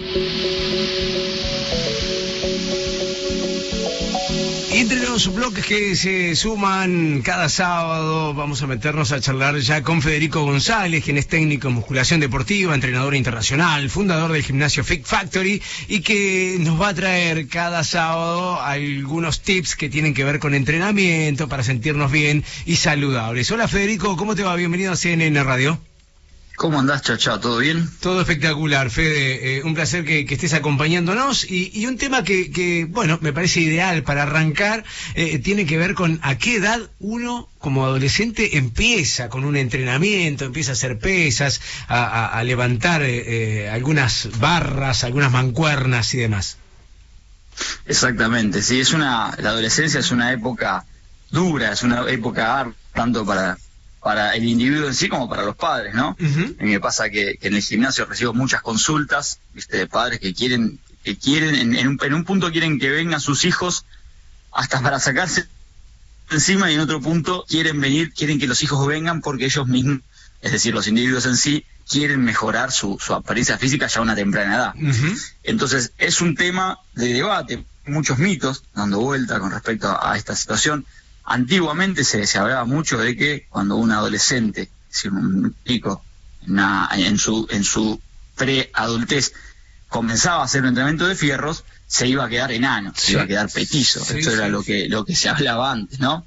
Sí, sí. Y, y la realidad es que eso es un mito. O sea, eso no, no va a suceder siempre y cuando pautemos las bases de un entrenamiento eficiente, ¿no? Obviamente. Bien, y, y hay que esperar, también otra, otra cosa que escuché por ahí, hay que esperar que los músculos se terminen de desarrollar eh, para, para meterle fuerza, porque si no, no se terminan desarrollando mm, los músculos. Es que va a depender en sí del estímulo que le vayamos a dar y cómo enfoquemos el entrenamiento. ¿sí? En primer lugar, yo lo que siempre recomiendo a todas las- todos los, los padres y también a, a los adolescentes que se acercan al gimnasio, siempre les voy a recomendar un deporte, un deporte de equipo para un adolescente, porque más allá de un trabajo físico, vamos a poder eh, eh, mejorar todo lo que es la socia- la socialización, todo lo que es la percepción temporal-espacial, va a ser algo mucho más completo. Así todo, a ver, hay chicos que quieren venir al gimnasio y vienen y entrenan y entrenan muy bien, pero lo que buscamos es mejorar la propiocepción corporal, mejorar el control motriz, el control del propio cuerpo, que está en un constante cambio, mejorar también el control de la fuerza, siempre individualizando y haciendo énfasis en lo que son ejercicios por ahí multiarticulares, ¿sí? tratando de enseñar los patrones básicos del movimiento, es decir, por ahí no se lleva el entrenamiento a lo que sería eh, a- no, lo llevamos a tratarlo como un mini adulto, ¿no? O sea, no llevamos el entrenamiento a un entrenamiento estético de hipertrofia, donde vamos a buscar eh, esas mejoras físicas, sino que lo, lo que vamos a buscar es la funcionalidad en el organismo. Eh, Seba te quiere hacer una consulta, Fede. ¿Cómo te va, Fede? Sebastián, mi nombre. Sí. Eh, no, te quería consultar, ¿qué opinas de, de, de CrossFit? ¿Qué, qué opinión tenés sobre, sobre la actividad, sobre la actividad eh, aplicada en adolescentes eh, del CrossFit, no? La, la actividad está muy buena, es muy completa. Eh, nunca la he practicado, sí. He tenido profes a cargo que, que han dado la actividad, he visto cómo se maneja, me he metido un poquito en el tema. Yo nunca la practiqué y nunca la dediqué porque no estoy en esa en ese nivel de capacitación. Me parece que es una actividad muy completa y para adolescentes va, pero todo todo va a tener que ir planteando, ¿entendés? Con cómo vos lo enfoques. Si vos lo enfocás a un pibe de la misma forma que lo vas a, a- a enfocar a un adulto ya desarrollado, y vamos mal. Entonces ahí vamos mal. Pero la actividad se puede, todo se puede llevar a un nivel un poquito menor, todo se puede llevar a un nivel en el cual el adolescente pueda quedar incluido y que va a recibir y va a tener muchísimas, muchísimos beneficios, tanto en el CrossFit como en el entrenamiento de pesas. El tema es quién está a cargo de esa sala de. CrossFit, quién está a cargo de esa sala de pesas y cómo lo podés, eh, ¿no? Básica, básicamente tiene que ver con la capacitación quien tiene a cargo eh, el entrenamiento del adolescente. Y, la sala de, de pesas, el lugar donde, eh, donde se hace este entrenamiento por parte de adolescentes, ¿tiene que tener algo en especial o es el común a todos? No, porque no es una cuestión de equipamiento. Es más, como te decía, ahora vamos a buscar enseñar los patrones básicos de movimiento, que van a ser patrones de tracción, patrones que yo de empuje horizontal, empuje vertical, donde se va a trabajar con ejercicios básicos. ¿Sí? Por ahí no vamos a llevarlo a, a ejercicios localizados como puede ser, no sé, miles de máquinas, porque nosotros lo que vamos a buscar es la funcionalidad del cuerpo, buscar que esta persona, que este individuo pueda desarrollar lo que te dije, esas capacidades motrices y que pueda tener el control del cuerpo, que eso es lo más importante, ¿no? En esa, en esa etapa de adolescencia el cuerpo está en constante cambio eh, estamos en crecimiento, crecemos todos los días, constantemente nos encontramos con un cuerpo diferente y hay que poder eh, enseñarle, poder darle las herramientas para que este individuo pueda ir eh, ajustándose, ¿no? Ajustando su motricidad a esos cambios constantes, teniendo el control de todos estos factores. Me encanta, me encanta. Eh, gracias, bienvenido nuevamente a este espacio. Fede González, técnico en musculación deportiva, entrenador internacional y eh, obviamente fundador del gimnasio Fit Factory Gym, allí en Avenida Colón al 3400. Un abrazo muy grande, Fede. Nos encontramos el próximo sábado aquí en CNN. Un abrazo, chacha. Muchísimas gracias. Por favor, eh. 28 minutos de las 12 del mediodía.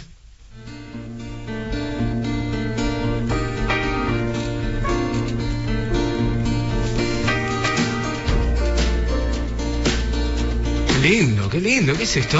Mira, me agoté solo de hablar de ejercicio. Entonces dije, vamos a bajar un cambio, vamos a calmarnos un poquito, vamos a escuchar a Nora Jones. Oh. La tenés, ¿no? A Nora Sí. Jones. Bueno, esta noticia también es algo que ahora mismo pueden estar disfrutando ustedes, porque Nora Jones acaba de editar Till We Meet Again, su primer álbum en vivo. Después de tantos años de trayectoria, recién ahora saca un disco en vivo y ya se consigue en disquerías y de forma online. El álbum contiene 14 temas que fueron registrados en distintos recitales alrededor del mundo, en lugares como Estados Unidos, Francia, Italia, Brasil y nuestra querida Argentina. Wow. Hay registros de la Argentina en este disco en vivo de Nora Jones. Dato de color, el álbum cierra con una versión en vivo en Detroit del clásico Black Hole Sun de los Soundgarden en homenaje al fallecido cantante Chris Cornell, ¿sí? Así que Nora Jones ya la pueden escuchar, tiene su disco en vivo, el primero en su carrera. Estamos hablando de una mujer que ha ganado Grammys, premios de todo tipo, todo color, ha vendido millones de discos. Es la hija de Ravi Shankar, por si no, no sabían también ese dato de color. Y ahora llega con su primer disco en vivo, Till We Meet Again. Another day that I can't find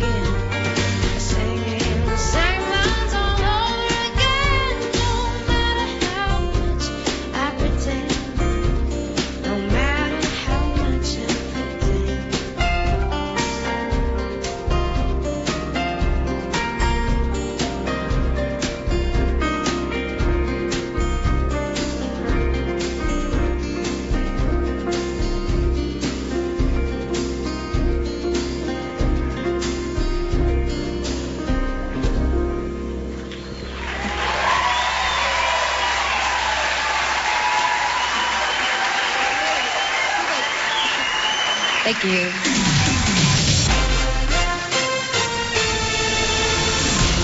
CNN Radio. CNN Radio. Servicios informativos.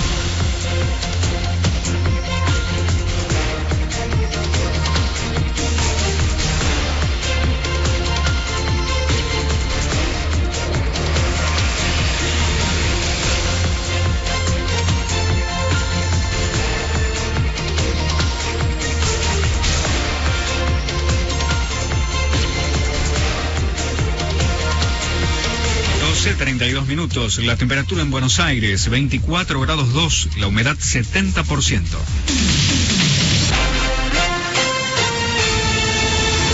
El gobierno acompañará a los sectores económicos afectados por las medidas restrictivas. Así lo señaló el ministro de Desarrollo Productivo, Matías Culfas. Aseguró que podrían implementarse herramientas como el Repro 2 y van a seguir acompañando a esos sectores. Estudiantes y gimnasia lanzaron una campaña para evitar concentraciones de hinchas antes del clásico. El mensaje fue lanzado por el arquero de estudiantes, Mariano Andújar, y el defensor de gimnasia, Lucas Lich, junto al intendente Julio Garro. El jefe comunal dijo que en esta pandemia somos todos de un mismo equipo.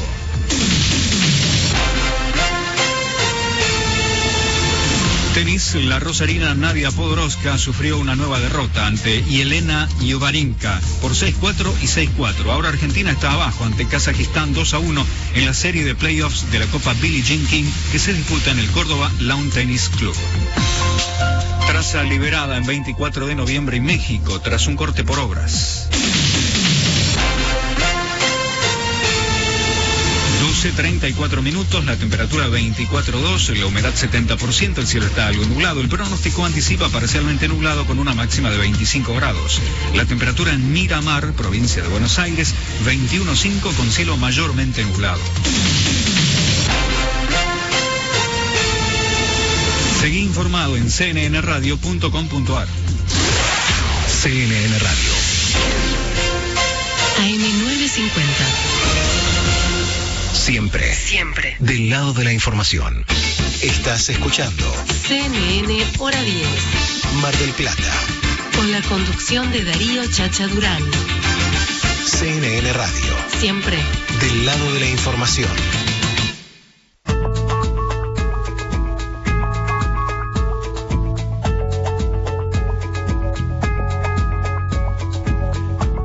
Queda un ratito de programa todavía, muchas cosas para compartir, entre ellas la segunda parte del informe preparado por María Laura Lago. Claro, la parte 2 tiene que ver con la conferencia de prensa por parte del gobernador de la provincia de Buenos Aires, Axel Kisilov, adhiriendo a las medidas restrictivas anunciadas por Alberto Fernández. Eh, ¿Qué pasará en Mar del Plata y en la región? Tras los anuncios del presidente Alberto Fernández, el gobernador de Buenos Aires, Axel Kicillof, aseguró que acompaña y adhiere a las medidas de restricción para controlar la circulación de COVID-19 en todo el país. Con la reducción de la circulación esperamos apuntar a desacelerar la curva de contagios. No sé si a reducir, a desacelerar. Y no sé si se va a ver en estos 15 días, porque la dinámica de esta enfermedad hace que los resultados de las medidas de estos 15 días se vean después.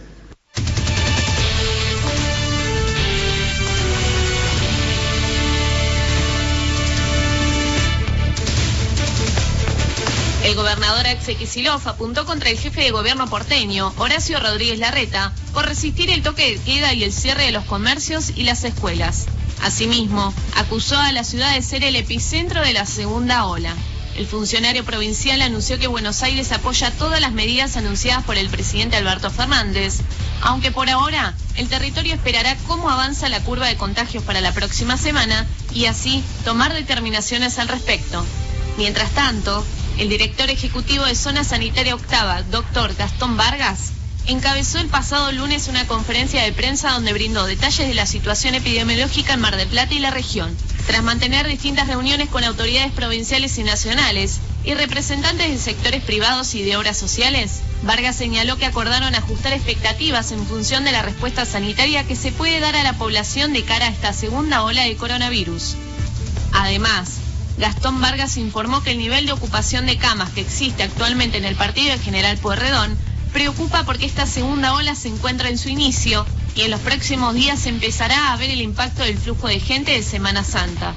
Hoy estamos en 2.513 casos activos, que son la misma cantidad de casos que tuvimos en la semana eh, de septiembre, la semana epidemiológica 37, que fue el pico de casos en, en, en General Porredón, con un sistema sanitario eh, muy tenso y muy estresado en ese momento y que afortunadamente eh, se le pudo dar respuesta a todas las personas que requirieron de algún tipo de, de tratamiento, de asistencia y de internación. Ante este panorama en Mar de Plata y Batán, el intendente Guillermo Montenegro y su equipo deberán esperar las determinaciones del gobierno de Buenos Aires la próxima semana sobre si seguirá en fase 4 o retrocederá ante el aumento de casos por COVID-19. Segunda parte del informe completando esto que ha preparado María Laura Lago y la pregunta final, ¿qué pasa en Mar del Plata y la región? Los números actuales son 100 261 nuevos contagiados eh, y, redondeando las grandes cifras, hasta el momento los casos confirmados son 50.000, recuperados 45.000 fallecidos 1.500, repito, redondeando números, eh, eh, son 50.000, 45.000 recuperados, 1.500 fallecidos, actualmente 60 pacientes en terapia intensiva por coronavirus y 41 de ellos requieren asistencia respiratoria.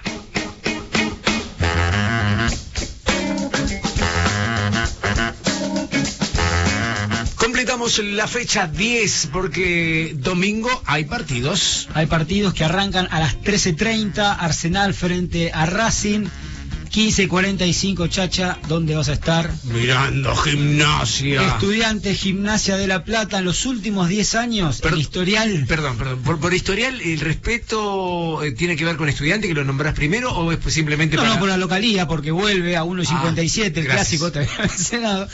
Eh, el historial está 59 para estudiantes, 45 para gimnasia y 57 empates en 161 partidos. Pero ¿qué pasa? En la última década, esto se acrecentó. Estudiantes está 7-0 con 6 empates. Ahí es donde viene la gran, la gran ventaja del Picharrata. 18 horas, eh, Independiente Defensa y Justicia, muy buen partido. Y a las 21 cerrando eh, el domingo, eh, Colón, el puntero de la zona A frente a Godoy Cruz. El lunes cierran la décima fecha de la Copa de la Liga. A las 19 Banfield frente a Platense. Sebastián Ciano. Compasivas oscurecen cuando desapareces.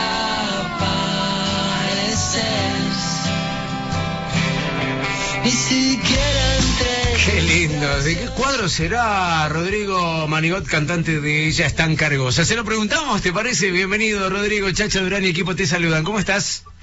Hola, hola Chacho. ¿Cómo va? River, por supuesto. El por supuesto. Me encanta cuando, cuando eh, cada uno Sí. con su equipo dice por supuesto. ¿Y qué voy a eh. hacer? Es obvio, es obvio. Una máquina. Que sí, la verdad, es una máquina. Eh, como ella es tan cargosa, es una máquina porque eh, siguen sonando, siguen grabando, siguen metiendo Sí. garra después de tanto tiempo eh, y cada vez con, con, con más repercusión. Bueno, era un poco la, la idea, hacer un disco que tuviera repercusión y la verdad que estamos muy contentos porque lo vamos consiguiendo eh, en base a, a, bueno, a- al trabajo de equipo, a, a no bajar los brazos en medio de, del desastre, digamos, y seguir con proyectos. Y bueno, y la colaboración de artistas de primer nivel que también pusieron lo suyo y bueno, como en este caso Coti o tantos artistas que queremos, admiramos, así que bueno, eh, disfrutando por, por lo menos de, de- de ese, digamos, de este gran momento. Qué bueno, qué bueno. A, a ver, decime si, si estoy equivocado en lo que en lo que me surge a, a escuchar diferentes épocas de ustedes. 20 años A de ver. canciones. Yo los escucho y, y no no es una crítica, ¿eh? Pero los escucho muy parecidos siempre, o sea, bien siempre. Como que no ha habido un gran cambio musical por ahí, sí, experiencias y demás. Pero digo, no ha habido un gran cambio, lo que por ahí le da fuerza eh, para que se sigan manteniendo vigentes, ¿puede ser? Ya, sí, sí, bueno, yo creo que es una banda que, que siempre eh, hizo esto. Por ahí, eh, cuando entramos a formar parte, digamos, de, la- de la industria, en el sentido de sacar discos, todos, hasta incluso, si tengo que ser autocrítico, cercenamos un poco el lado más salvaje y más rockero. Eh, eh, no sé si consciente o inconscientemente, ¿viste? De Claro. hecho, lo es algo que venimos hablando, pero sí, nosotros siempre quisimos hacer canciones con sonido de rock.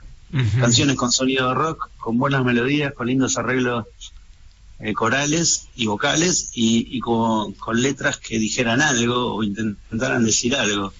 Este, eso esa fue nuestra nuestra apuesta y, y bueno, y es lo que nos gusta hacer. Nosotros si nos vamos de gira y vamos en el micro o en la combi escuchando eh, música, no, no escuchamos por ahí, eh, no sé si esto habla bien o mal de, de nosotros, pero no escuchamos Kate Jarrett o Chicorea o escuchamos canciones. Claro, claro. O sea, claro. lo nuestro es el género canción, obviamente con sonido de rock. Ujú.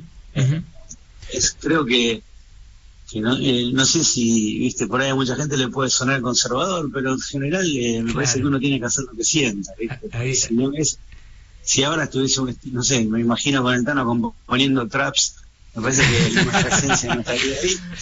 No estaría ahí por más que entiendo el género, por más que lo respete y por más que, Sí, que hay sí, que respetar de verdad, eh, más allá de la diferencia en todo.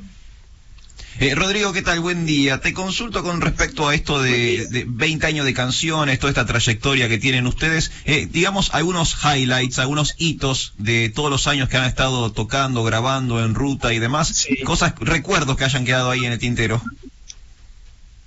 Bueno, eh, mira, justo saqué un libro eh, el año pasado que hace como un repaso, se llama Donde no van las melodías, donde repaso.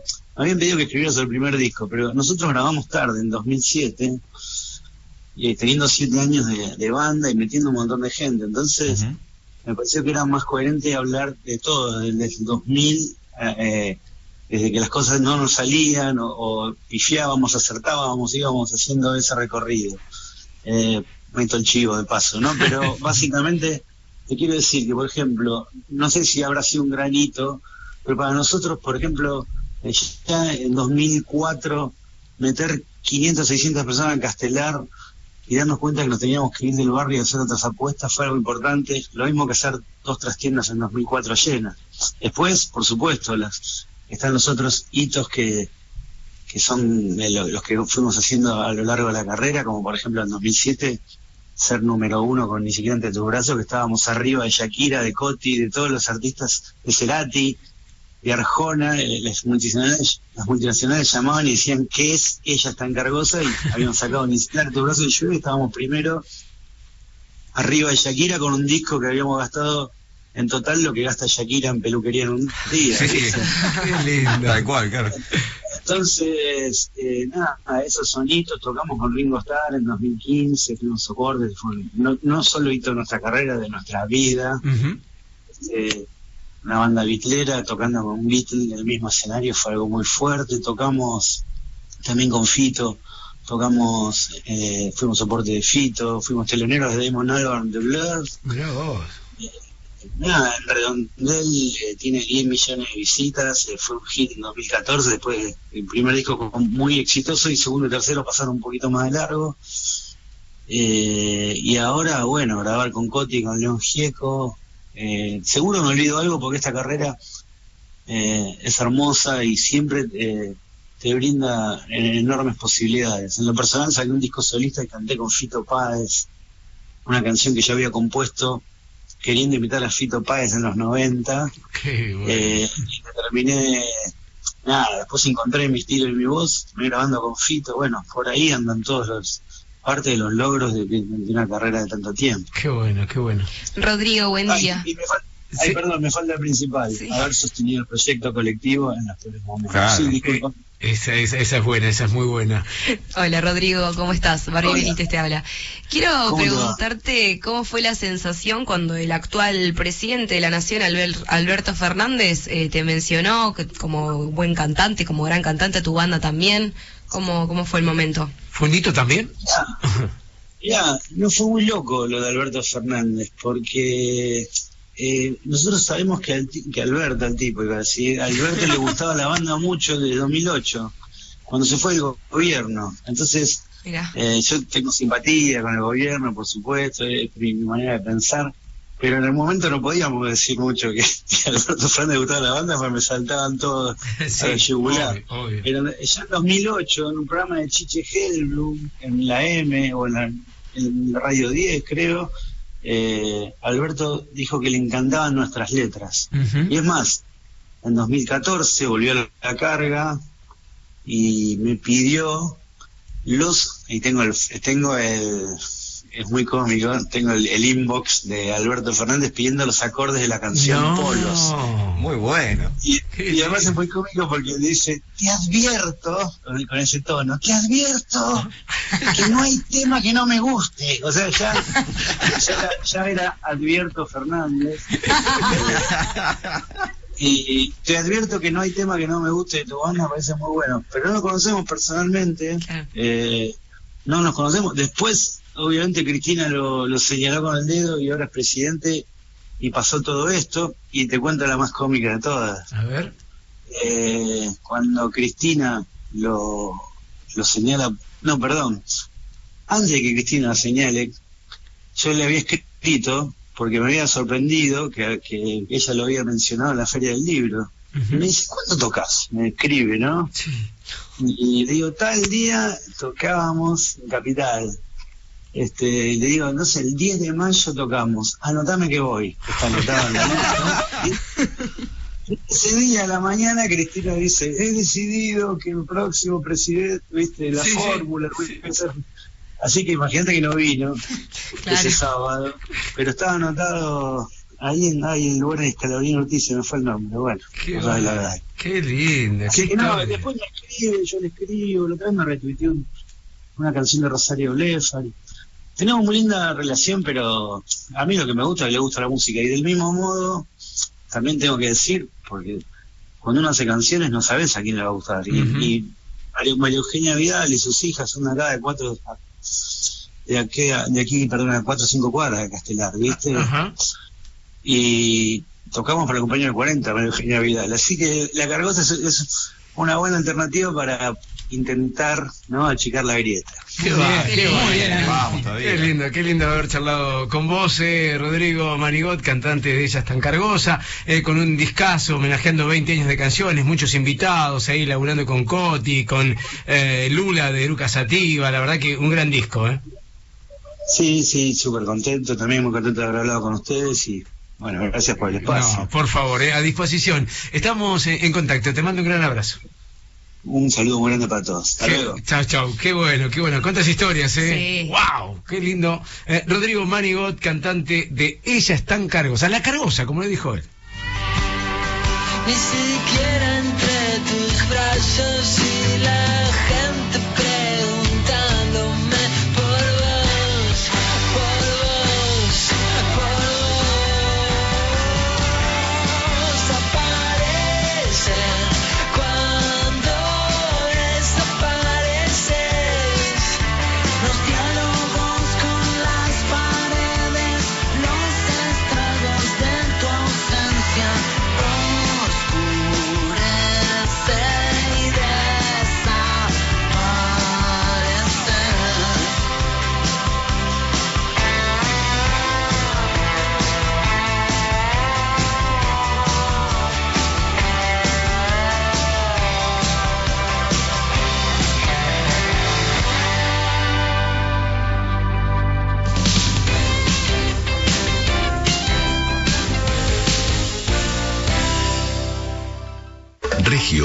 helados artesanales, bombones, alfajores, postres y almendrados. Envíos a domicilio 475-9050 y 481-8841. Seguinos en las redes. Helados Regio, los helados de Mar del Plata.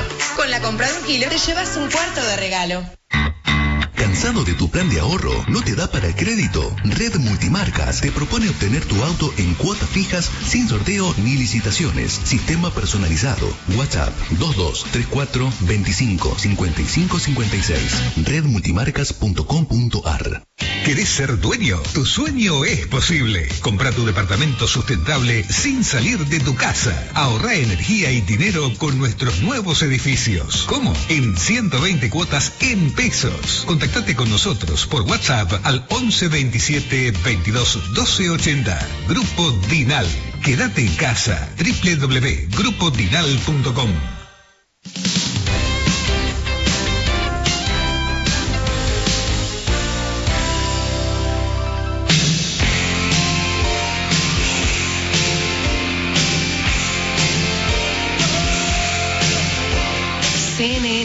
10, tres horas de pura objetividad. Aquí en CNN Radio. Siempre del lado de la información.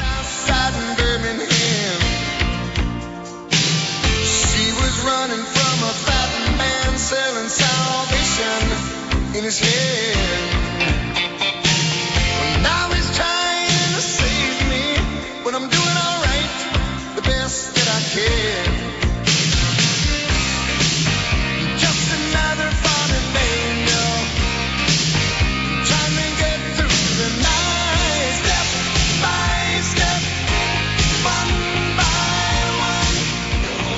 Hola chicos, buen día. Habla Enrique. Hablo por el tema de las clases presenciales y virtuales. Me sumo la clase presencial. Eh, yo creo que es muy, muy beneficioso para los nenes. Eh, yo tengo dos que van a raja tabla, respetan todo el protocolo eh, en el colegio y bueno, ellos usan barbijo, van a una semana sí, una semana no.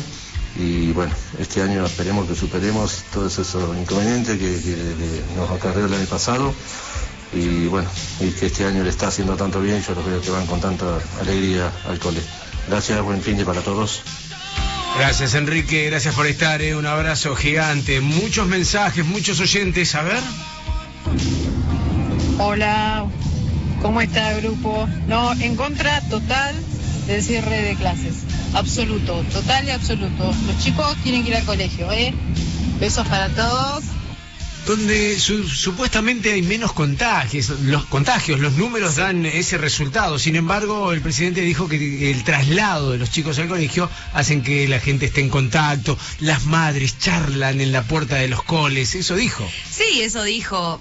Hay que ver, bueno, si es una cuestión de fuera del colegio, habría que replantearlo a los padres o el transporte, pero eso ya es otra cosa. Es otra cosa, no tiene no que ver. tiene nada que ver con lo que pasa dentro de la escuela. Seis minutos nada más para llegar a la una de la tarde. No quiero dejar de charlar con eh, Seba sobre la Libertadores. Así es, porque arranca la fase de grupos del certamen más importante a nivel eh, sudamericano, lo que tiene que ver con el fútbol. El martes ya comienza la participación de Argentinos Juniors a partir de las 19.15. Bueno, en realidad ahora va, eh, estos horarios quedaron viejos, va- va- van a tener que, que actualizarlos por el tema de- de- del decreto eh, impulsado por el presidente. Argentinos Juniors recibirá a Nacional de Uruguay. eh, y ese mismo día Vélez enfrentará nada más y nada menos que a, a Flamengo. ¿Sí? Bien. El horario estipulado era 21 a 30, pero bueno, por las restricciones nuevas, seguramente esto va a tener que ser eh, ayornado. El miércoles 22, eh, desde las 19, la presentación de Boca en Bolivia frente a The Strongest.